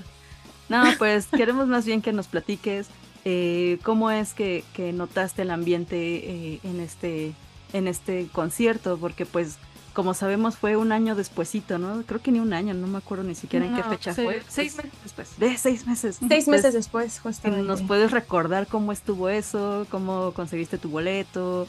¿Cómo sentiste el ambiente? Porque pues fue un festival, ¿no? ¿Qué nos puedes decir? Uf. Bueno, pues empecemos. Ay, qué cosas. Igual cuando pues iba a retomar este tema, de verdad fue, eh, fue un poco complicado en el aspecto de que había muchas cosas que de verdad ocurren, confirmo, que se olvidan, o sea, de alguna manera las olvidas, empiezas a encontrar datos y las van despertando, ¿no? Voy a compartir algo. Eh, yo recuerdo mucho este, pues sí, este festival, por lo que acaban de mencionar ustedes. Voy a mencionar un poquito, espero que no herir tantas susceptibilidades. que No te preocupes, no te preocupes.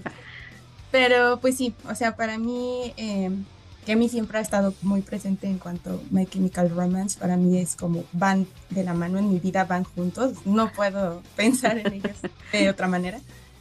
Y pues sí, eh, yo recuerdo como pues platicábamos, creo que fue un tanto complicado conseguir los boletos para todos, no, Sí. no sé por qué. eh, Era muy ah, yo no Yo recuerdo que eran sí. caros. Sí. Exacto, yo, yo no tengo amigos fans, bueno, de hecho los dos que tengo los conocí ahí, pero viven en otro estado de la República, ahorita les cuento esa parte, Ok.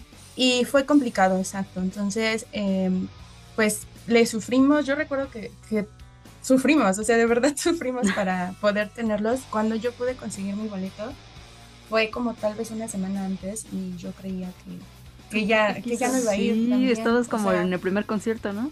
Exacto, entonces, ajá, justo en el primer concierto fue exactamente igual, una semana antes conseguí el boleto y aquí fue lo mismo, exactamente los precios em, Ujú. y pues bueno, aquí quien me ayudó fue mi hermana mayor que también me ha ayudado mucho, Oh. ella pues es, no es fan de ellos, pero es de esas personas que te apoyan todo el tiempo, ¿no? Que sabe lo que es Entonces, sentir. chido. esa- que eso- sabe lo que es el, el fanatismo, Sí, eh, por admirar algo, a ¿no? una banda de esta manera. Entonces, ella pues me ayudó, me, me dio el dinero prácticamente. Un saludo a tu em, hermana. Un saludo a mi hermana, de verdad, o sea, eh, gracias a ella me fui enterando de todos estos puntos importantes a lo largo de este camino, como la firma de autógrafos. Ah, mira. Genial. Ajá, o sea, o sea, ella tenía muchas gracias, hermana Morg, por hacernos Sí. tan felices. Exactamente, ella tenía un contacto que trabajaba pues en, en esta cadena Tower Records y demás. Va, va, va. Ajá. Entonces, pues ella, ella de alguna manera ah, me ha ayudado, ¿no? A lograr todo esto. Entonces, pues gracias a ella tuve mi boleto una semana antes y pues me fui sola.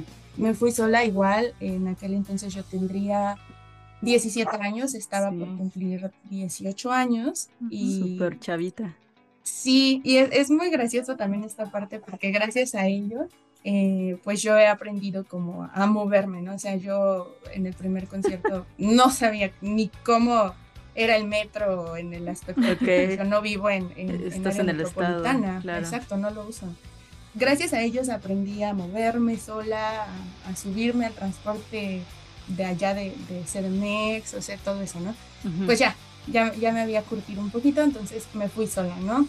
Ok. En mi vida yo nunca había ido a un festival, no Sí. tenía la menor idea de cómo son los Tu festivales. primer festival. Y te- con que no te hayas ido en, en zapato, En tacón. en tacón. Ah, no, no, es- ese sí no fue un error, pero sí me fui, ahorita lo pienso y digo, creo que sí exageraste, eh, recordando pues que hemos estado en, en varias filas y demás, me fui a las 8 de la mañana, tal vez llegué a... ok. Sí, este, entonces hice una fila larga Ajá. para poder acceder a, a- ahora sí que a- al lugar, ¿no? Al, al autódromo donde se lleva a cabo el festival. Pero, corrígeme, este, perdóname, corrígeme si me equivoco. Eh, se llevó a cabo también en la curva 4, ¿verdad? Donde se hizo ahorita el corona. Exacto, sí, es, es el lugar en donde se hacen los, los festivales aquí. Eh, quiere decir que ya, ya estuvieron dos veces ahí. Sí, qué chido, ok, ok. Súper chido. Sí, yo, pues mi idea de cómo era un festival, la verdad, no tenía idea. De verdad, se los juro, o sea, no la. Sí. Este, no No sabía ni qué esperar, sí. que eran tantas bandas, o sea, yo nada más dije, MCR, así voy, ya, no, ni siquiera me puse a investigar bien qué onda y cuánto Ujú. tiempo iba a estar, o sea, sabía la hora en la que iban a salir y dije, bueno, pues a lo mejor voy a estar formada como en una firma de autógrafos, así, Ok. no, no saben. Aparte, yo recuerdo que este festival nos lo plantearon como que iba a haber, eh, Mm. pues, mucha agua, mucho, era cero, ¿no? Entonces te lo planteaban como que iba a haber, creo que hasta escenarios como, no sé, parte, eh, yo recuerdo, a lo mejor es, me lo fumé, pero recuerdo que decían que iba a haber algo de, de hielo, o sea, que por eso era Ok. cero, o no sé qué, algo así, Ujú. Ajá. porque era en temporada de calor, como ahorita, ¿no? Sí. ¿Cu- ¿Cuándo fue? Abril. Abril. Abril. Ah, cierto. Abril 12. Entonces, ¿a grado lo pues, borré? ¿Cómo? ¿Tanto ¿A qué- lo borraste? Sí, que- sí, sí, que no, ni sé cuándo. No, no sabes bien, ¿no? Pero sí, entonces, eh, pues no fui preparada. Fui cero preparada, la verdad. Ok. Eh, no llevé tacones, pero no iba preparada. Llevaba Converse. Me pasó algo parecido y ahorita vamos bien ok. eh, con este tema de los zapatos inadecuados para los conciertos y más para los festivales. Pero bueno. Entonces, eh, pues sí, llegué, me entramos ya a esta parte de, pues vaya, ¿no? El escenario en donde iban a tocar ellos. Entramos, me parece que desde la una y cachito, dos de la tarde, y yo me fui a meter ahí. My prácticamente Chemical, ¿a qué hora iba a estar? ¿A qué hora iba a estar? Ajá. 7.50. Ok, no, pues. Y eso teniendo eh, la fortuna de que no se retrasen, de que nada pase, de, o sea, esa era la hora prevista, ¿no? Es correcto. Entonces, eh, según yo recuerdo, sí salieron a la hora. Puntuales. Entonces, ajá, aún así, pues prácticamente estuve unas 11 horas ahí. Órale. Pero ya, en- pues desde la una hasta la hora que salieron, me aventé todas las bandas, ¿no? ¿Cómo se sintió el ambiente? Eh, había muchos fans, había muchos fans Genial. de ellos. Creo yo que eh, venía esta parte de, pues, el post eh, Palacio de los Deportes. Ujú. Entonces, realmente sí había muchos fans, eh, en su mayoría, yo creo que la mayoría de los fans eran de ellos. Y no sé si recordarán, después de ellos tocaron The Smashing Smashing. Pumpkins. Ajá. Qué hermoso, qué hermoso. Es correcto, ahorita voy a dar ahí un dato. Yo, yo quiero preguntarte algo. Eh, Ajá. cuando viene My Chemical eh, en el Zero Fest, viene también mucho lo de pues el hate hacia los emos, Ujú. hacia Eh, que los sí. agredían, que les pegaban, o sea, buscaban como Es la correcto. forma de dañarlos, ¿no? Entonces, pues eh, era obvio que en este festival iba a haber pues muchos chavitos que trajeran como ese estilo. Entonces, ¿hubo algún algún momento en el que te sentiste como agredida, como en peligro o algo Ajá. así en medio de tanta gente porque era demasiada gente? Y al final justamente sí se sentía eso, de hecho es uno de los puntos que tengo más presentes. Había muchos fans y creo que eso nos dio de alguna manera seguridad, ¿no? Entonces, eh, pues vaya, ¿no? O sea, la multitud, eh, los tuyos, ¿no? De alguna manera Claro. decirlo. Digo, también eh, había muchos fans fans y había muchos fans que iban porque habían escuchado o habían ido por X razón al, al anterior concierto, Ujú. entonces decidieron ir a este, ¿no? Ok. La verdad había de los dos. O sea, yo estuve con, con fans que son mis únicos dos amigos, además de, de Kemi, Ujú. que están, ellos viven en Guadalajara y los conocí ahí. Entonces, eh, por ejemplo, ellos llegaron en un, en un autobús en un tour y me contaron eso. O sea, sí venimos varios fans de, de MCR desde chido. Guadalajara. Y, y pues yo estuve con ellos, ¿no? Me encontré a otro amigo que había conocido en algún otro festival de otra banda que Ujú. también le gustaban. De hecho, lo conocí porque traía, íbamos a un festival donde nada que ver con, con un CR, pero traía una playa, entonces me acerqué a él mis amiguitos, ¿no? Ujú. Y me lo encontré ahí. Entonces, prácticamente con ellos fue con los que estuve. Em, cuando estábamos en la parte de, todas estas horas antes de que salga la banda, eh, no, no había tantos fans de ellos, sin embargo sí los veías, porque acabas de mencionar, era, era muy fácil identificar a los fans de ellos Claro, sí. el estilo emo, ¿no? Y sí, ¿eh? cuando estábamos entre todo el, el público y que salían las bandas, o sea, o sea, había muchos comentarios de ese tipo de, ay, ay, pinches emos, ay, quítenlos, ay, no sé qué, o sea, como nos estorban, ¿no? Algo así claro. La verdad no les di mucha importancia. Eh, pues yo ahí me quedé todo, todo este tiempo. Eh, esa, esa parte la vimos más al final, ahorita llegaré a ese punto un poco más de detalle. Pero bueno, la verdad, de todas las veces que he tenido la, la dicha y la oportunidad de poder ver a nuestra banda en vivo, sí es la, es la vez que lo sentí más pesado y deja esa parte, o sea, estar todo el tiempo en, en el ambiente de un festival, en un mismo escenario, es algo que de verdad jamás volvería a hacer en mi vida. Eh, me di cuenta, pero dije es por ellos y aparte ni siquiera sabía cómo lo iba a vivir, ¿no? Claro. Pero sí fue algo, fue algo súper caótico. Entonces, este, eh, yo me acuerdo que cuando estaba, estábamos ahí, viví todos los climas que pueda haber, así como está ahorita el clima. Qué horror. Sí. O sea, llegué en la mañana y hacía frío, ¿no? A las 8 de la mañana. Ok. Pasé el calor de mediodía ahí eh, con el rayo del sol horroroso, porque juraron en el festival que iba a haber cosas frías, algo así, que iba a haber agua. Yo quiero timaron. De hecho, ahorita pues sabemos que hay estaciones de agua en ese entonces, creíamos Ajá. algo así, que iba a haber agua gratis. De hecho, yo me acuerdo que a partir de ahí ya empezaron, a lo mejor estoy mintiendo, porque no había, pero como vieron que de verdad estábamos agonizando en el calor, y, este, las bandas que estuvieron ahí, pues creo que ni siquiera fueron bandas que provoquen tanto caos. No. Eh, De hecho, el, no, el- ¿eh? el cartel Bueno, era como muy, muy. Era como más nacional. Eh, Sí. Eli Guerra, este, La Gusana Ciega, eh, cosas sí, así. sí. Entonces, Creo que los más fuertes eran de Eh, Mark sí. Volta, que estaba en el otro escenario. En el otro y escenario. y en el mero mero, no sé cómo se llamaba el escenario, supongo que cero, ¿no? recuerdo, ajá, todavía los En el mero mero, este, My Chemical Romance y enseguida los Smash. Y The Smashing. Ajá. Sí, no estaba tan así. De hecho, yo me acuerdo que vi, de los que me gustaban, vi a Austin, a Austin TV. Mm, genial. Ujú, Este, Levarón y los y vi no sé quién más. Levarón. ujú. Los vi como a las 4 de la tarde, si no me equivoco. Pero sí, o sea, las primeras horas el calor me estaba matando horriblemente. Ya después, eh, cuando empieza a acercarse la hora, empezaron a entrar pues los fans, ¿no? O sea, y es ahí en dos- donde se empieza a sentir esta tensión pues contra, contra los emos, ¿no? Que es- Ok. Claro. Ok. entonces es cuando empezaron los aventones y digamos que a- en- yo creo que a muchos de nosotros en aquel entonces nos gustaba Austin porque yo me acuerdo que cuando empecé a ver fans de, de MCR fue justamente un poco antes de que tocara eh, Austin TV y ya de ahí ya no se fueron. Entonces ya nos Ah, quedamos ahí, o sea, Ujú. abarcamos como toda la parte de- del público en el escenario. Ujú. Eh, yo estaba muy cerca, muy muy cerca, Qué porque chido. pues entré, ¿no? O sea, a la hora que te abren las puertas yo ya estaba en... en Que aguante. Morgan. sí, no, no. horrible. y luego, o sea, me quedo pensando y digo, o sea, creo que no, no tuve hambre, no fui al baño y ni siquiera tuve ganas. ¿En serio?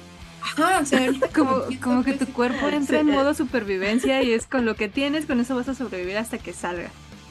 Exactamente, entonces, este, yo me acuerdo que creo que era tanta mi emoción, Ajá. porque sufro esta parte de que cuando estoy muy, muy emocionada tengo náuseas, algo en mi estómago, ¿no? Sé, este, no sé cómo controlar las emociones. Como ansiedad, ¿no? Ajá. lo saca.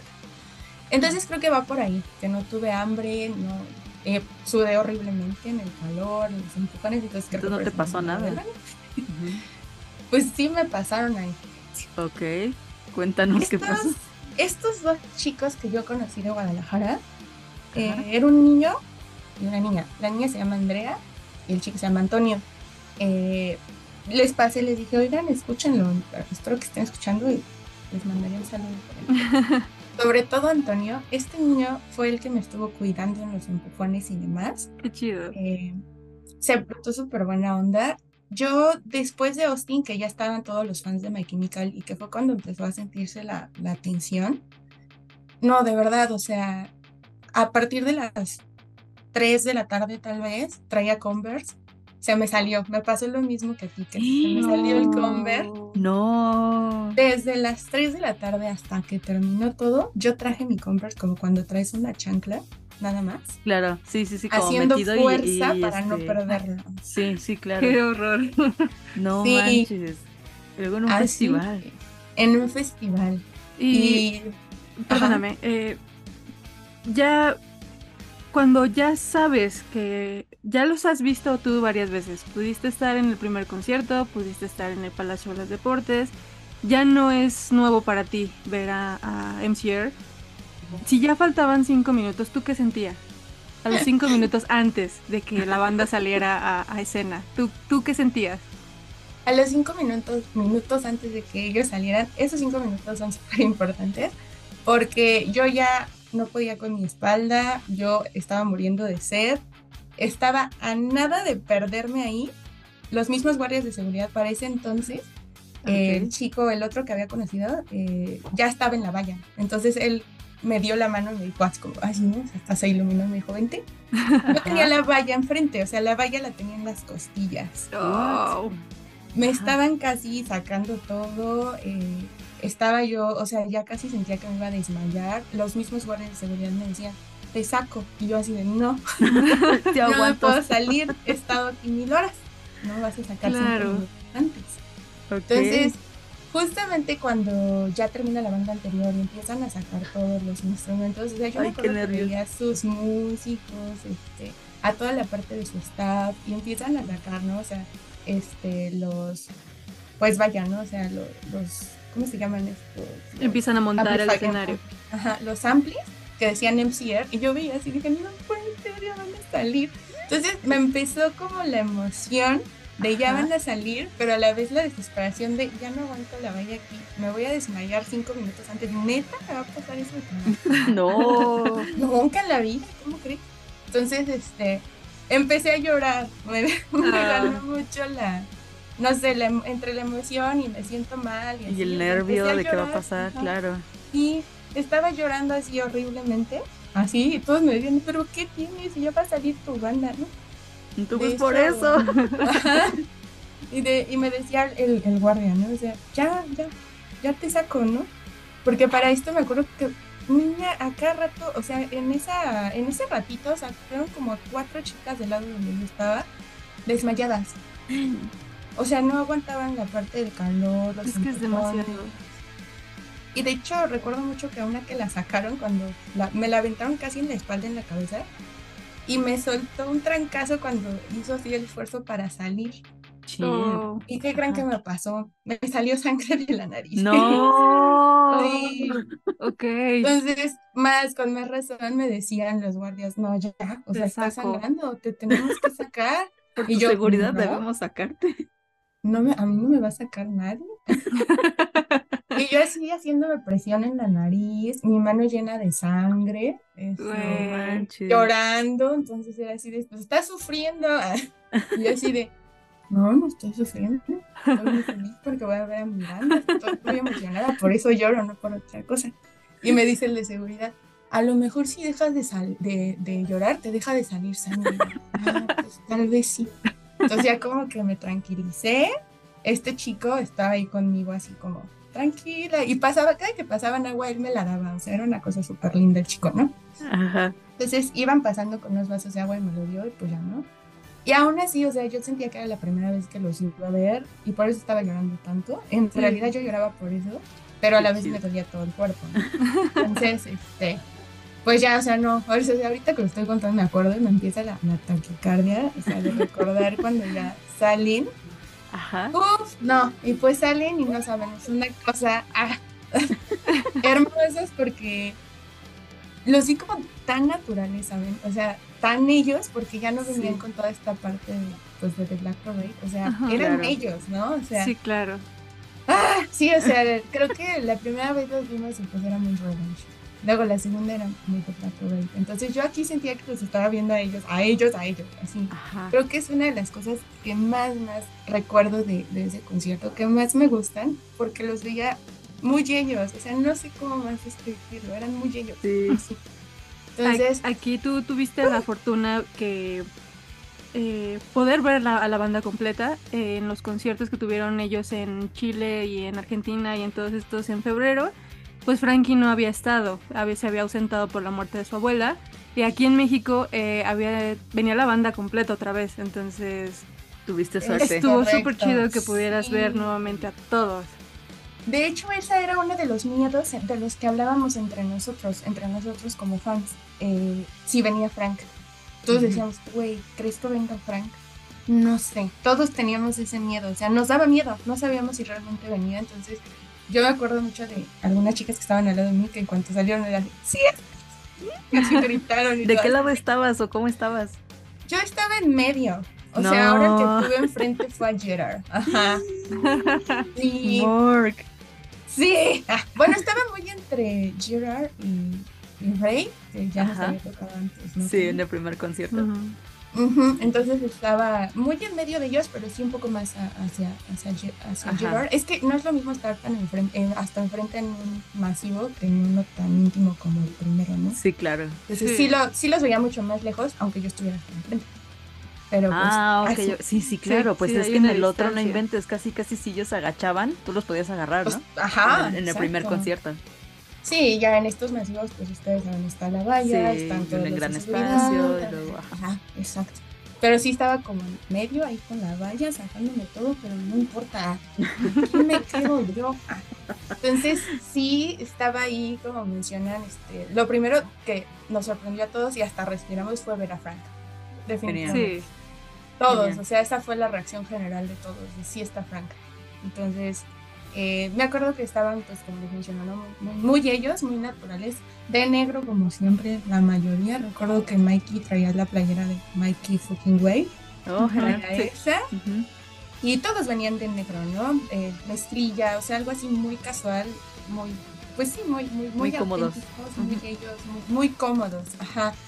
Ay, cómo lo siento yo, cómo lo recuerdo. La verdad es que los recuerdo con una energía increíble, Qué o sea, chido. pero increíble, así, o sea, ellos en ese momento transmitían una energía, wow. Y luego pues abrieron con Thank You for the Venom. abrieron fuerte, abrieron fuerte. Ajá. No saben, en ese momento, o sea, era una ola general de todos, o sea, todos nos movíamos como en una sola pieza, saltamos. Y yo lo que recuerdo es que todos la estaban coreando así, se escuchaba parejita, así, todos la cantamos. Es que es eso, ¿no? Llega, o sea, impresiona bastante en el poder estar dentro de, pues, esa multitud que son, ahorita no recuerdo cuántas personas fueron en el, en el cero, pero por ejemplo, pues en el Corona fueron 90 mil personas, y escuchar una voz unísona, o sea, eh, todos cantando al mismo tiempo es algo que realmente es muy impresionante y que no sí. se olvida tan fácil. No, yo todavía los escucho así, este, bueno, a ellos, y escucho a la gente que la gritábamos, ¿no? O sea, era la emoción. Porque la gritábamos, ni la cantábamos, la estábamos gritando, o sea, también nosotros en ese, en ese entonces no era como ahorita el corona, no la- la rodilla y demás, Ajá, tenías claro. más energía, entonces tanto ellos como los fans teníamos mucha energía, Sí, sí, pese a por ejemplo que vivimos estos aventones y demás. Yo nada más dije, me dejo llevar con todos porque si no es peor, ¿no? Es peor, sí, ahí tienes, Sí. si brincan, tienes que brincar, porque si no, te van dejando y te van tirando. Sí, yo no me estaba apretando mi pie por lo de mi tenis, pero de ahí No me iba manches. así, jalaban hacia acá, hacia acá, jalo, si jalan hacia acá, hacia acá, jalo. Porque hasta eso sí se sintió como, en ese momento yo siento que todos los fans sí estábamos, no estábamos rodeados como de, de tantos fans de otras bandas, ¿sabes? Ujú. O sea, siento que sí la parte de enfrente, por lo menos la parte de enfrente donde yo estaba, éramos puros fans de ellos. Puros de Entonces sí se, sí se sentía, se escuchaba así, este, cómo cantaban todos, o sea, las canciones Y, y todos jalábamos hacia el mismo lado. Sí estaba pesado, como dicen, empezaron fuerte, entonces Bastante. te sintió así el, el golpazo, ¿no? O sea, la energía, así como si hubieran subido, no ¿Ya- sé. ya estaba oscuro? Sí, no, ya había de hecho, ¿no? no, esto también me encanta, porque cuando ellos tocaron, los pudimos ver, ajá, los pudimos ver con todavía luz de día, Ajá. Así, en- entonces pudimos verle sus caritas todavía a la- a la luz del día. No. Qué chido. vimos el atardecer con ellos tocando, o sea, eso creo que es Oh. algo como súper bonito. Ah, sí. Sí. Y pues también nos, nos llovió horrible, Sí. Torrencialmente. Ajá, tuve todos los climas ese día. Ah, Dime, Jen, eh, ¿esperabas una canción en especial que dijeras, esa, con esa habrá valido todas las horas que estuve aquí parada? ya. Es que era la que yo esperaba, era como, no creo que la toquen. Yo tenía ahí en ese entonces eh, un crush con Kill All Your Friends. Que cuando estábamos en la espera yo la estaba escuchando así en mi celular, ¿no? Ajá. No sabía que existía un día que entonces, pero bueno. Entonces, la estaba oyendo y con los amigos que hice era así de, no, que sí conocen esta, ¿no? Pero pues obviamente pues, no es parte como tan Si no es muy común. Ay, no, es un sencillo así. ¿no? Entonces era así de, ah, sí, sí la conozco, no, no la conozco, pero está padre. Entonces la estaba oyendo tanto porque traía así casi, la vi como tal vez cuatro veces, pero pues porque yo tenía ese crush, o sea, no esperaba que la tocaran realmente. De Ujú. hecho, este, tocaron Catfish for Hollows Ujú. y ya era así como, no manches, están tocando algo de Bullets otra vez. O sea, yo realmente pensé que nunca Sí, que ya no iban a tocar. Bullets. claro. Ajá. Entonces sí fue así, o sea, en esa morí porque dije, no puedo creer que otra vez estén tocando algo de Bullets. Sí, de hecho, eh, no hay como, bueno, yo tampoco tenía mucha expectativa de que siguieran tocando cosas de la Rock You, ¿no? Oh, no. Y escuchar Hatfish for Hallows, pues sí fue como, como sorpresa, ¿no? Sí, la verdad fue una súper sorpresa y, y creo que sí también se- reaccionamos, o sea, en general reaccionamos, Ajá. eh, porque yo creo que sí, nada, nadie se lo esperaba. Y entonces yo creo que las dos que me sorprendieron mucho fue es eh, por ser del Bullets y pensar que nunca más iba a escuchar una de ellos. Y la otra, pues sí, Kill All Your Friends, porque además de que tenía ese crush con esa canción, pues sí, no, no, que- no pensé que iban a, tocar algo que no fuera. ¿Qué, qué probabilidad había, no? De que esa, justo con esa canción con la que te habías eh, enganchado, la tocaran ese día. Sí, ahí en ese momento, como, como menciona Elena, fue así de, no, ya valió la pena todo, el empujón y la sangre y las lágrimas y to- todo. O sea, de Sí, verdad, ya me ahí imagino. morí. o sea, no, yo estaba que me moría, hasta me voltearon a ver los chicos estos y, tu canción. Ahí, ahí sí hasta te sangró más la nariz y todo. ¿no? Sí. No, de hecho creo que cuando estaba sangrando y salieron, dejé de apretarme y empecé a, a- con este ya valiéndote todo. Ajá, sí, con, o sea, con en general con Thank You for the Venom y, y ya, o sea, se, se me olvidó y en algún momento dejó de hacerlo, ni siquiera me, di- me di cuenta en qué momento dejé de sangrar, pero bueno. Yo, yo me acuerdo, ay, perdóname. Sí, dime. Ah, no, sí. Eh, es que yo me acuerdo que pues yo como que hice como que no existía el concierto, eh, pero pues me fue inevitable, ¿no? Y estaban pasando unos fragmentos en EXA, en, en la, en la estación de radio. Entonces, eh, o sea, tú escuchabas la programación de EXA y te pasaban canciones X. Y de repente de, bueno, ya regresamos aquí al Zero Fest y no sé qué, bla, bla, bla, ya está My Chemical aquí arriba. No sabes cómo me sentí de que escuché Killer Your Friends de fondo. Yo dije, maldita sea, ¿por qué no estoy ahí? Ese fue el momento en el que más envidia a todo aquel que estuviera ahí. Pero al mismo tiempo, o sea, yo estaba así de, güey, o sea, qué, qué emoción por lo menos escuchar es- este cachitito, porque te te ponían solamente un fragmento, este, en vivo, ¿no? O sea, creo que fue lo único que pude escuchar en vivo y aún así con eso yo fui feliz. No puedo imaginar cómo estabas tú.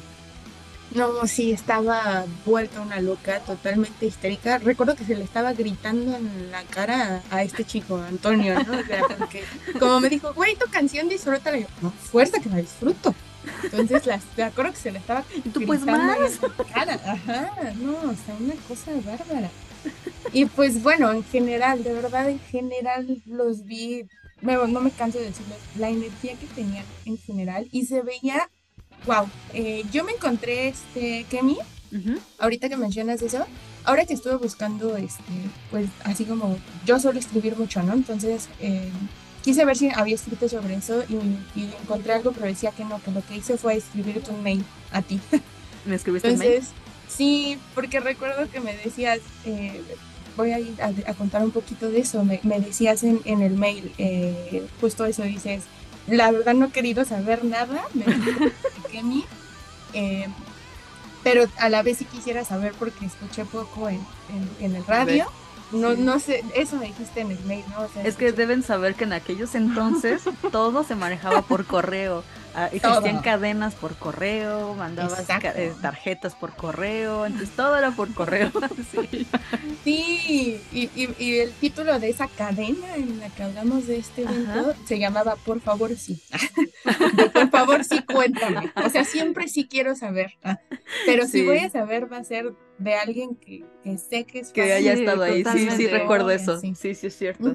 Y me escribiste eso justamente. entonces, Oh. Porque acuerdo que primero me mandaste y yo me hice así de, no, pues sí, todo padre", pero yo no le quería contar porque me sentía muy triste. No te podías también. emocionar como, como al 100.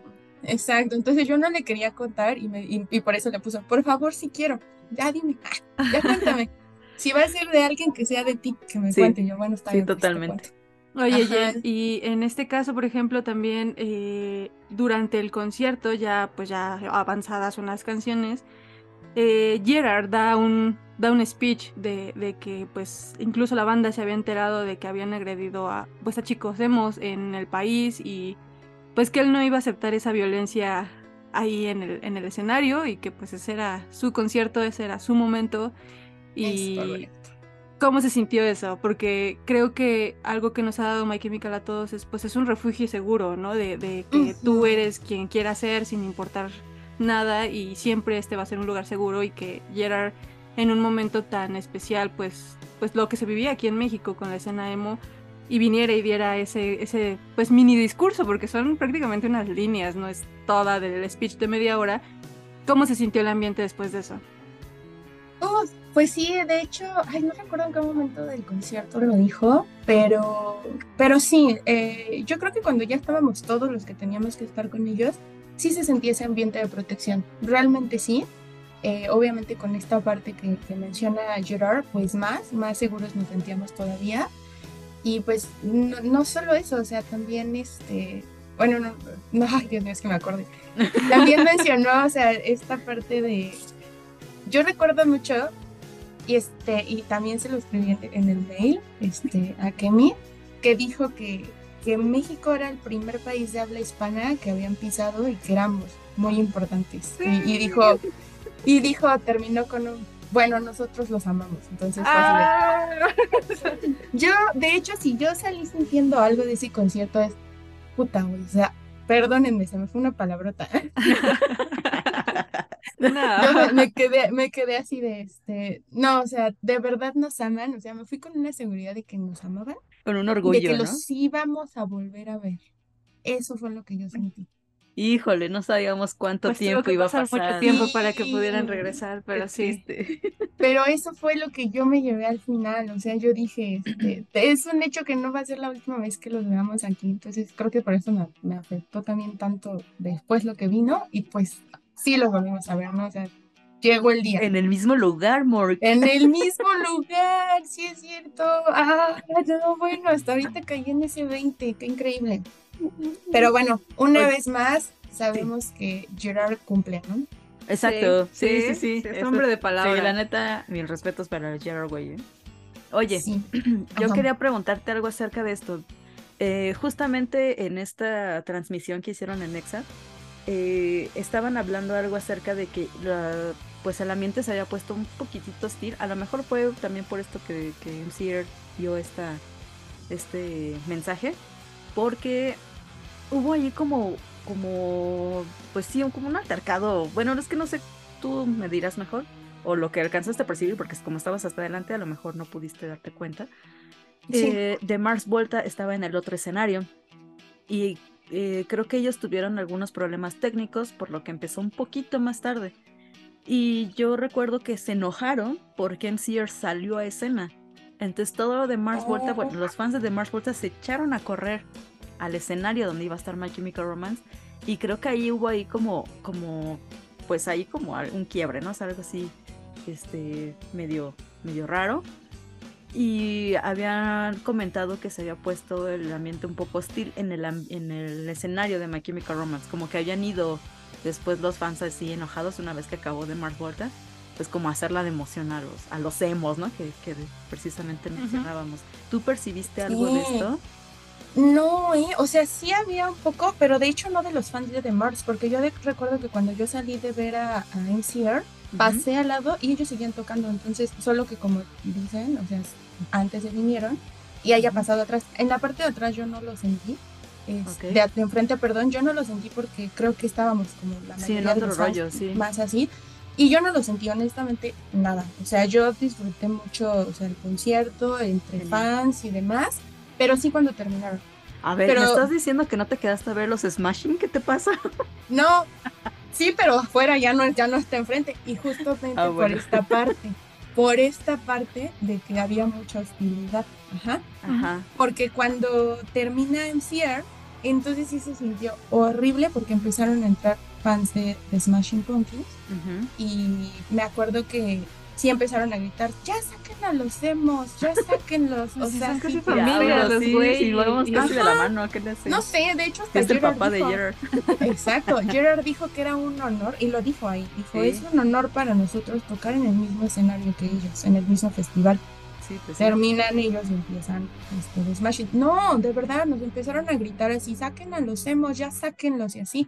Pero así, o sea, feo, y ahí se empezaron a silbar, empezaron a aventar este eh, vasos de, espero yo que de cerveza o de agua, porque Sí, pero no sí. creo, amor, pero... empezaron a, a, a- a aventarnos. O sea, yo me acuerdo que incluso a mí me estaban diciendo, sáquenme ese pinche emo", así, porque yo tenía un muy buen lugar. A Y empezaron a me da gritar así. risa. Y yo diciéndole al poli, "Y ahora sí sáqueme.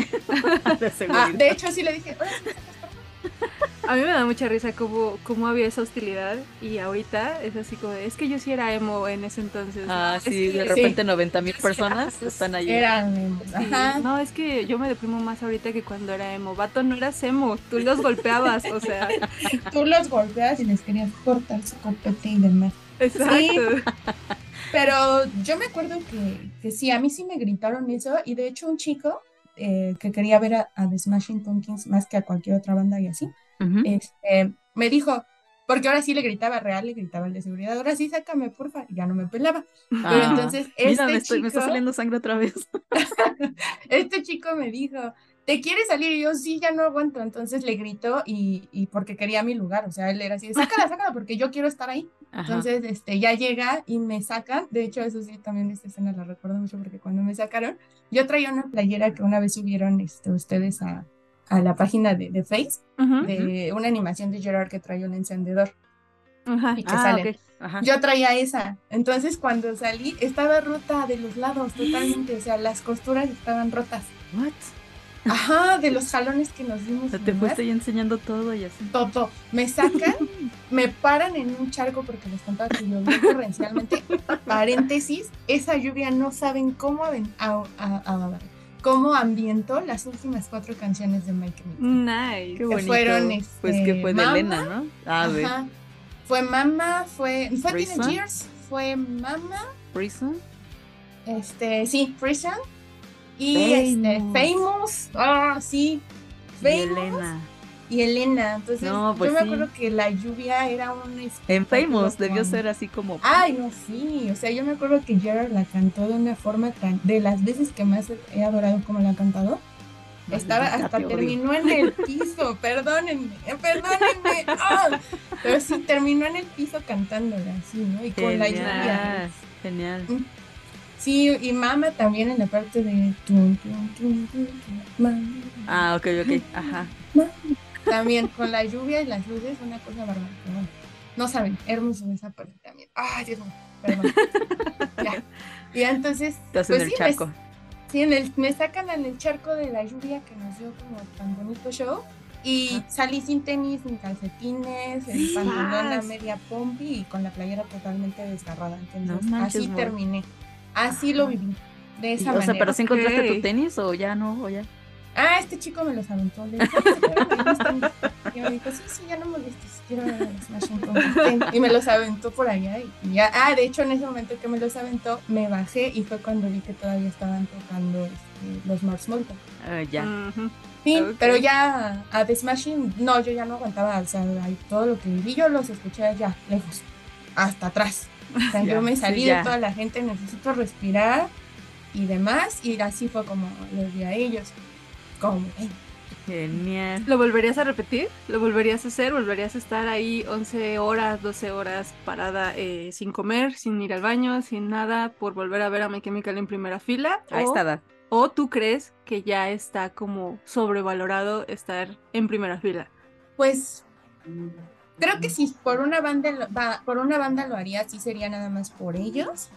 Sin embargo, se podría decir que tuve la oportunidad en el Corona y preferí disfrutarlos. Dije, son muchos años sin verlos, es, hemos esperado demasiado este momento y lo que quiero es disfrutarlos, o sea, de verdad, quiero sentirme bien yo físicamente, la edad ya no me lo permite tanto, este, quiero estar bien, quiero estar al 100, digo, lo disfruté muchísimo pese al sangrado, los aventones y demás, pero pues era más joven, creo que aguantaba, aguantaba más, ahorita la verdad dudo mucho que pudiera aguantarlo, no, no, no decidí hacerlo así esta última vez.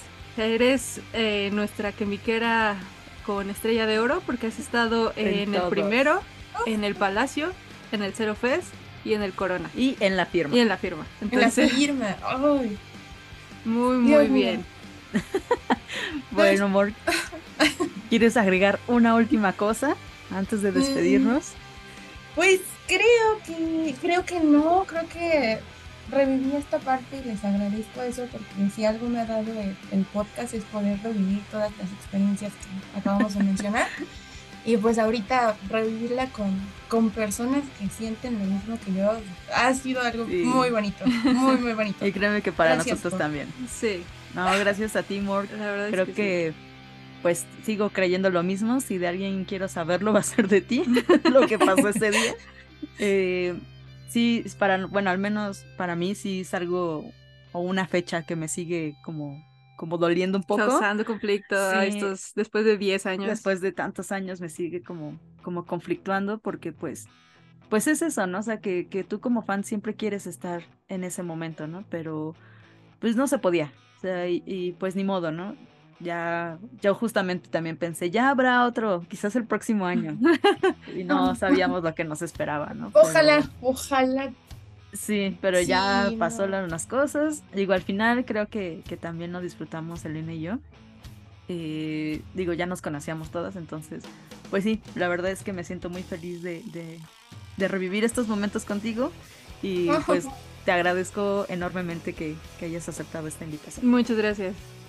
Yo les agradezco mucho a ustedes también. Pues por, el trabajo que hacen con el podcast. Compartir conmigo ahorita esto, de verdad. Este, ahí, ahí estoy, o sea, ahí estamos. muchas, gracias. Muchas gracias de verdad por tomarte el tiempo, por, por recordarnos, hacernos vivir mediante tu, tus palabras cómo fue. Y pues nada, muchísimas gracias. Muy feliz. Ahora creo que veré videos. ya no, que haya muchas cosas, pero. No. Hay por ahí unos videos medio borrosones, pero sí existen. Pues voy a, voy a averiguar algunas cosas. De hecho, está completo ¿eh? el concierto, pero grabado del público en, en, este, en YouTube. Si lo quieren ver, digo, se escuchan más los gritos y demás, pero hay momentos que sí pueden como. Va, voy a, como rescatar. Rescatarlos, ajá. Muy bien. Vale. Va. Ok. Mantente a salvo, por favor. Seguimos en contacto. Muchas gracias por todo, amor. Y esperemos te guste este capítulo. ¿Vale? Ok. Saludos. Saludos, chicas. Bye. Bye bye. Pues ella fue Jen Moore, eh, esa personita de la que les habíamos contado ya en algunas ocasiones anteriores. Eh, esta es nuestra nueva eh, forma de, de contar las cosas. Esperemos les haya gustado como este pequeño cambio. Estamos expandiendo nuestro universo quimicalero. Que si bien no va a ser en cada capítulo. Sí, no va a ser en cada capítulo, pero... Pero mientras podamos lo vamos a hacer. Exactamente. Entonces, pues, eh, como ya nos contaba, pues a pesar de que eh, pues My Chemical Romance no fue, pues sí, el headliner de, de, este, de este festival. Festival, porque pues el headliner fue The Smashing Pumpkins. Eh, My Chemical Romance fue uno de los shows más esperados de esa noche. La verdad es que se rifaron.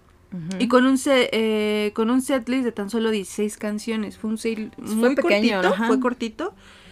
No tan cortito, quizás, porque en el Corona fueron 18 canciones. Entonces, pues, eh, estas canciones logró crear una atmósfera segura y cálida para todos aquellos chicos que, que pues lograron asistir y lograron verlos. Y que entregaron todo, como menciona Morgan. Después de un intenso día de emociones, porque fue caótico, ¿no? Entonces, la verdad es que después de este festival, eh, todos ansiábamos que la banda regresara muy pronto al país. Dijimos, Ay, en seis meses vinieron dos veces, yo creo que el próximo año vienen. Pero pues desgraciadamente tendrían que pasar 14 años, casi 15 años, para que los chicos regresaran una vez más a México. No. Entonces, sí, todos sufrimos, todos la sufrimos. verdad es que sí, porque pues imagínate la gente que dijo, bueno, no fui al de, al de octubre. A lo mejor en este sí alcanzo. Sí, y sí, tampoco sí. pudieron ir, fue así de, híjole, pues a lo mejor vienen Ah. pronto. Pues no, No se nos hizo. no. Y pues sí, con esto se marca eh, el fin de una era, ya que el paso por la Ciudad de México ese 12 de abril había sido un corto desvío de la gira de los chicos por Estados Unidos, la cual iniciaba su ansiada recta final, 19 conciertos pendientes. Sí. Des- después de un año y siete meses de gira, My Chemical Romance había conquistado el mundo y recorrido un aproximado de 30 países, o sea, Es que la gira, esta gira fue brutal. fue muy intensa. Fue brutal. Un año, siete meses, o sea, no estamos hablando de, de O un sea, año nomás. a- aquí decimos que les faltaban 19 conciertos, o sea, se ven poquitos, pero ya cuando dicen, puta, tal, nos falta 19 Sí, fechas, o ¿no? sea, no, yo creo que ya, es como cuando sabes que ya vas a pedir vacaciones, Y no, te empieza a pesar cada día levantarte, ir a trabajar o cosas así. Sin duda, Gerard, Frank, Mikey, Ray y Bob, pues habían recorrido un largo camino, pero el cansancio empezaba a hacerse, pues, mella de los chicos, ¿no? O sea, ya se les empezaba a notar, como dices, ya, ya era un poco más pesados. Sí, ya. Y de hecho, los chicos comentaron en una entrevista, obviamente para el señor patrono Tom Bryan, El, nuestro santo patrono de este Sí. podcast. en la Creo que que hace mucho no lo mencionábamos. es ahora sí, Elena ha hecho mucha investigación, ha, ha leído Ay, no, necesito lentes nuevos. cañonmente, Unos ojos nuevos. la verdad se ha rifado en las este, investigaciones para hacer estos capítulos, pero no olvidemos a nuestro señor patrono Tom Bryan, sí, no. que la verdad, muchas gracias. ¿Qué señor. seríamos sin él? Sí, la verdad sí. Y bueno, en esta entrevista Mikey comenta, hubo momentos en que no sabíamos en qué país estábamos, no sabíamos nada. Alguien nos señalaría el escenario y nos dirigíamos en esa dirección. Frank, realmente no discutimos. Gerard, pero tampoco hablábamos mucho, estábamos callados, teníamos nuestros auriculares puestos mucho tiempo. Y Tom Bryan, por ejemplo, les dice que pues ya no era divertido. No es divertido, lo que Gerard dice, no, no es muy divertido. Y Frank menciona, ese era el problema, de hecho, ya no nos estábamos divirtiendo, empezábamos a olvidar que éramos personas, No, cosa que es muy peligroso. No, de nuevo. y Gerard finalmente comenta, al final nos veíamos en una, en una revista y pensábamos, ¿otra vez? Si nosotros nos sentimos así, Dios sabe lo que pensarán los demás. La gente debe haber estado harta de nosotros. Pues sí, ¿no? Son de esas bandas que ya ves hasta en la sopa y dices, otra vez. O Pues sea, sí, yo sí quería. pues sí, o sea, tú como fan dices, pues sí, no hay bronca. Pero los, por ejemplo, los haters o cosas así, yo creo que sí terminaron muy fastidiados de ellos. Entonces, pues, pues quién sabe. pues es, fue muy complicado. La verdad es que eh, había sido muy cansada esta gira. Eh, si había una palabra eh, para definir el estado de ánimo de los chicos a este punto de la gira, definitivamente sería agotados. O sea, Sí, pues sí.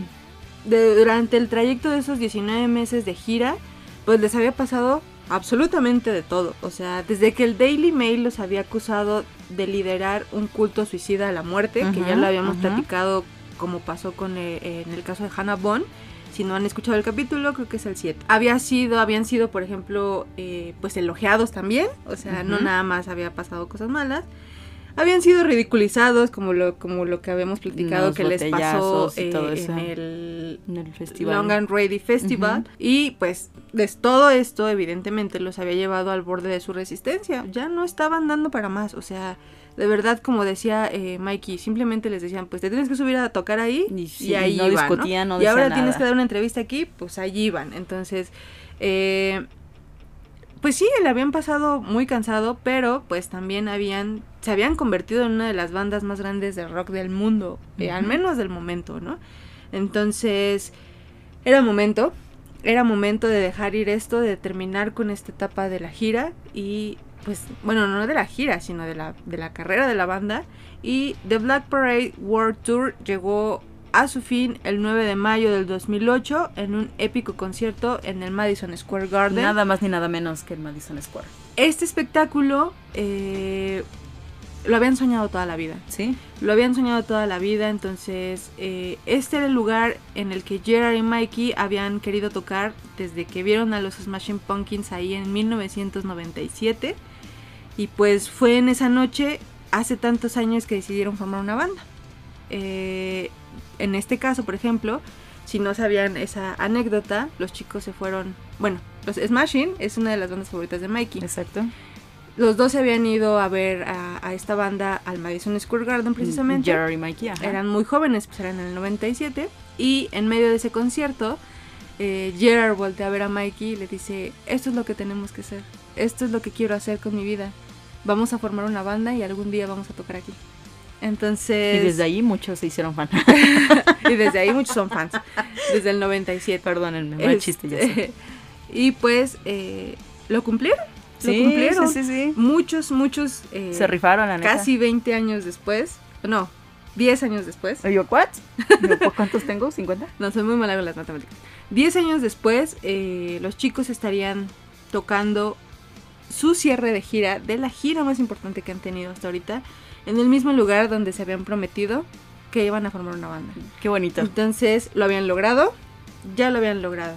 Entonces, eh, su viaje a través, pues desde los sótanos de New Jersey hasta las arenas más grandes del mundo, había sido espectacular. Sí, Realmente- pero también muy rápido, ¿no? Sí, eh, su viaje a través de los sótanos de New Jersey hasta las arenas eh, más grandes del mundo había sido espectacular, pero todo no todo es miel sobre hojuelas. Ujú. Eh, creo que My Chemical siempre ha tenido como subidas y bajadas. Entonces, después de que las luces del Madison Square Garden se apagaran y las últimas notas de Elena resonaran todavía en ese enorme recinto, pues el futuro de la banda era incierto. Entonces, Así es. nuevamente nos encontramos en este punto. Mm, un abrumador agotamiento físico, mental y emocional, pues los envolvía, ¿no? Eh, como un manto negro que no, no los dejaba escapar. Sí. Entonces era muy complicado para ellos. Y pues en este caso, mientras Gerard tomaba un respiro después del concierto en el camerino, no estaba mirando al pasado, sino al futuro de la banda. Y no estaba seguro de haber visto un lugar para My Chemical Romance en el futuro. Fuck. Entonces, y asustado al darse cuenta de esto, voltea a ver a Rey. Y pues ya recuerda, ¿no? Rey me dijo, tal vez necesites un descanso. Tal vez necesites ir y sacar cosas de tu sistema. Eh, Rey yo creo que lo vio realmente cansado, entonces eh, Gerard sigue, nos sigue comentando, ¿no? Recuerdo haber dicho esa noche, si nunca volvemos a hacer esto, gracias. Lo que da miedo es que sentí que estaba bien decir eso. Se sintió correcto. Entonces, en ese momento Gerard simplemente dijo, si esto no vuelve a suceder, Gracias. gracias por haber estado aquí. A todos. A, No. Jer- a Rey, a, a Mikey, a Frank, a Bob, porque en este caso ya Frank ya, había, se había reintegrado a la banda después de lo de su abuela. Pero pues era triste, ¿no? Porque Gerard no veía un futuro para la banda. O sea, Pues es que es difícil, ¿no? O sea, creo que también creo con que el agotamiento ajá, era demasiado, ¿no? La fatiga mental, física, pues sí, dices ya, güey. Sí, Yo creo que ya no va a haber A mí más, me, ¿no? me, me, me, me llega mucho cuando yo estaba leyendo la entrevista, cuando, cuando dice, si nunca volvemos a hacer esto, gracias. O sea, Sí. oh, qué difícil, qué difícil para él, ¿no? Sí, sí, sí, sí. De hecho, de Gerard no fue el único, ¿no? Cada miembro de la banda estaba pensando lo mismo, que es, que es lo más aterrador, ¿no? Estaban pensando que tal vez el tiempo de My Chemical Romance había terminado. No. Tal vez no había más gasolina en el tanque. Frank recuerda, hubo lecciones sobre muerte, sobre enfermedad durante la gira. Realmente se sentía como si estuviéramos corriendo a lo largo de un rallador de queso. Dejábamos pedacitos de nosotros mismos por todo el mundo. Cuando algo te agota tanto como lo hizo el de Black Parade, terminas sin saber si quieres seguir haciéndolo. Todavía tienes el amor, pero tal vez no el deseo. Había algo en la parte de atrás de mi cabeza que me preguntaba, ¿esto va a volver a suceder? ¿Terminamos? Yo creo que eso, eso fue muy constante para él y ya lo veía venir, ¿no? O sea, ya lo, lo vio desde que Gerard estaba haciendo el de Black Parade. O sea, aparte, desde aparte, ahí, ¿no? o sea, ya- y desde ese momento se empezó a volver demasiado constante. Yo ¿no? recuerdo mucho la presentación de Hoboken, Cuando Ah, al final, al ajá, final ajá. Cómo, cómo Frank lo ve cantar cáncer y es así como de... ¿Qué va a pasar? En su mirada se veía eh, el de, ya, esto Ya. es todo, ¿no? Y yo recuerdo que en alguna entrevista él comentaba, ¿no? Yo solo, cuando yo veía que Gerard me llamaba, yo a veces me daba miedo contestar porque Sí, yo... ahora ya me va a decir, ¿no? Exactamente, y si yo no sabía en qué momento iba a contestar y iba a decir, ¿sabes qué? ya no puedo. Estoy fuera. Esto, esto es todo. O sea, aquí lo vamos a dejar. No. Por otro lado, Mikey, recuerda, ese espectáculo en Madison Square Garden realmente se sintió como si fuera como si fueran los créditos finales de la historia. O sea, yo creo que sí tocaron todos con esa con ese sentimiento que estaba implícito, ¿no? O sea, nadie lo dijo, este es el último, pero yo creo que ellos ya lo sentían en el ambiente. Creo que no hay mejor que ellos que se conocen y que saben incluso cómo es la, la, la intención de las canciones o de las notas que tocan y a lo mejor sí lo sintieron como que todos estaban Fíjate despidiendo. que hay un, hay un video muy corto en internet donde son ellos en, pues sí, cuando fue esta presentación del Madison Square Garden, pero no se ven, o sea, más bien ellos lo grabaron como de alguna cámara Ujú. y se ve que se, se escucha que se están riendo, que están como como cotorreando o echando este relajo entre ellos Ujú. y avientan un papel de baño por la ventana. Entonces nada más ven cómo se va desenrollando, se va desenrollando, se va desenrollando. Y, y están matados de la risa, ¿no? Se escucha Bob, se escucha Mike. y se- Ok. Y tú escuchas esa, ese ambiente que tenían, esa familiaridad y todo eso. Pero detrás de, esa, de ese ambiente de hermandad, pues también existía el miedo, ¿no? El miedo Sí. de decir, vamos a poder, todo. vamos a poder seguir, vamos a poder realmente darles otro disco a la gente, vamos a poder volver a continuar, volver a hacer este proceso, ¿no? A- al menos en este punto quedaba claro que pues su amistad o su relación pues iba a continuar, ¿no? Pero el concepto o la idea de My Chemical Romance, quién sabe, ¿no? es que Al menos hasta este punto. siempre, ha- siempre creo que desde la historia, desde el momento uno de My Chemical, siempre ha sido, va a funcionar, vamos a poder, vamos a seguir aquí. Es el vamos". miedo. Entonces, siempre ha sido así. Pero el final aún estaba lejos para los chicos de New Jersey y la historia de My Chemical Romance tenía un capítulo más por escribir. Faltaba la etapa más colorida de la banda, en la cual crearán el disco más controversial de su carrera, con lo que dividirían al fandom y provocaría que uno de sus miembros fundamentales abandonara la banda en el proceso. Pero esa es otra historia, Sí, que la verdad es me historia. intriga mucho. Creo que a lo largo de este viaje de, de- del podcast hemos podido descubrir a la banda. Eh, el que hay detrás de los discos, el que hay detrás de las máscaras que usan en el de Black Parade, eh, en cómo es realmente Gerard, cómo es Frank, cómo es Mikey, cómo es Ray, eh, sus bateristas. Sí, Entonces, eh, pues sí, como tú bien lo dices, esta es otra historia. Realmente ya saben hacia dónde vamos, ya saben ya saben ya que saben viene. que viene. Nosotros tenemos un poco de miedo eh, respecto a este disco, porque pues como Kemi lo acaba de decir ahorita, pues es un disco que dividió al fandom, ¿no? Entonces, me intriga, como tú dices, me intriga mucho saber cómo pasaron ese, pr- ese proceso, ¿no? Porque también perdieron a uno de sus miembros más importantes. Yo siento, Y sí, sí, sí. Quiero saber, quiero ver al Danger Days, ya dije su nombre, Chun, chun, chun. eh, quiero verlo de una manera diferente. Yo creo que más bien, o sea, a lo mejor no me quiero adelantar mucho, pero eh, el Danger Days fue un disco que, así como dividió al fandom, trajo también muchísimo otro fandom que este que igual nada más han escuchado, o sea, a lo mejor y sí conocen la historia detrás del Danger, pero si no, a lo mejor solamente han escuchado lo más este colorido, lo más digerible que ha tenido My Chemical Romance, porque sí, sí es digerible, pero quién sabe si nos vayamos a encontrar algún tipo como como el de Black Parade con un trasfondo Muy denso. muy denso o incluso oscuro, ¿no? O sea, yo, Yo pienso creo que sí. Ajá, y eso es lo que me intriga. No creo que haya algo que haga que me guste las canciones. No, no es por ofender ni nada, simplemente a mí no, no me, no son mucho de mi agrado. Sin embargo, sí me gustaría saber el, el concepto, ¿no? O sea, qué hay detrás, Claro. qué pasaba por las mentes de, de My Chemical Romance y cómo es que, pues, pierden a, Pierden a Bob. a pierden a Bob.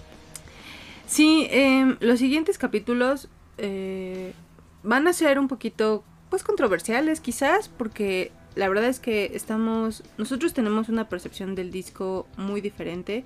Como dice que a mí no me gustan las canciones. Yo, por ejemplo, sí las escucho, pero hay, por ejemplo, una canción que no tolero para nada, es Destroya. Entonces, aquí viene, nosotros no queremos imponerles. imponerles, ajá. Claro, eh, nosotros creo que a lo largo de, de 17, 18 capítulos del podcast nunca hemos llegado a imponerles una idea, ¿no? De decirles, ah, esto es lo que nosotros creemos y como yo llevo aquí 18 años en el fandom, eh, eso debe Es ser ley, ley, ¿no? ¿no? No, no, para nada. por supuesto que no. Nosotros queremos que ustedes escuchen eh, los capítulos capítulos de eh, del Danger Sí, Days. no creo que sea No creo uno. que se abarque solamente en uno. pues con la misma idea, ¿no? Y con la misma mente abierta de que, de que no vamos a tener eh, opiniones iguales. No vamos a, a- No a todo mundo le va a gustar lo mismo. Como lo venimos diciendo, ¿no? Del. Danger, digo, del, del, de Del Black, Bullets, del del Bullets, Black, del Three entonces, Shears, o sea, nosotros las invi- los invitamos y las invitamos y les invitamos a que eh, escuchen estos capítulos con la mente abierta, con, con la, el ansia de debatir de una manera respetuosa, de una manera objetiva, de una manera eh, pues en familia, ¿no? sí, tal como No- lo dice la premisa del, del podcast, ¿no? Exactamente, entonces esto es de fans para fans. Es como si nos reuniéramos en un círculo a contar historias Así vamos a debatir al Danger Days. Eh, sí le tengo un poco de miedo a estos capítulos porque hay gente muy intensa con el Danger Days. Sí. Entonces, eh, incluso hasta grosera. Pero esperemos esta no sea la situación.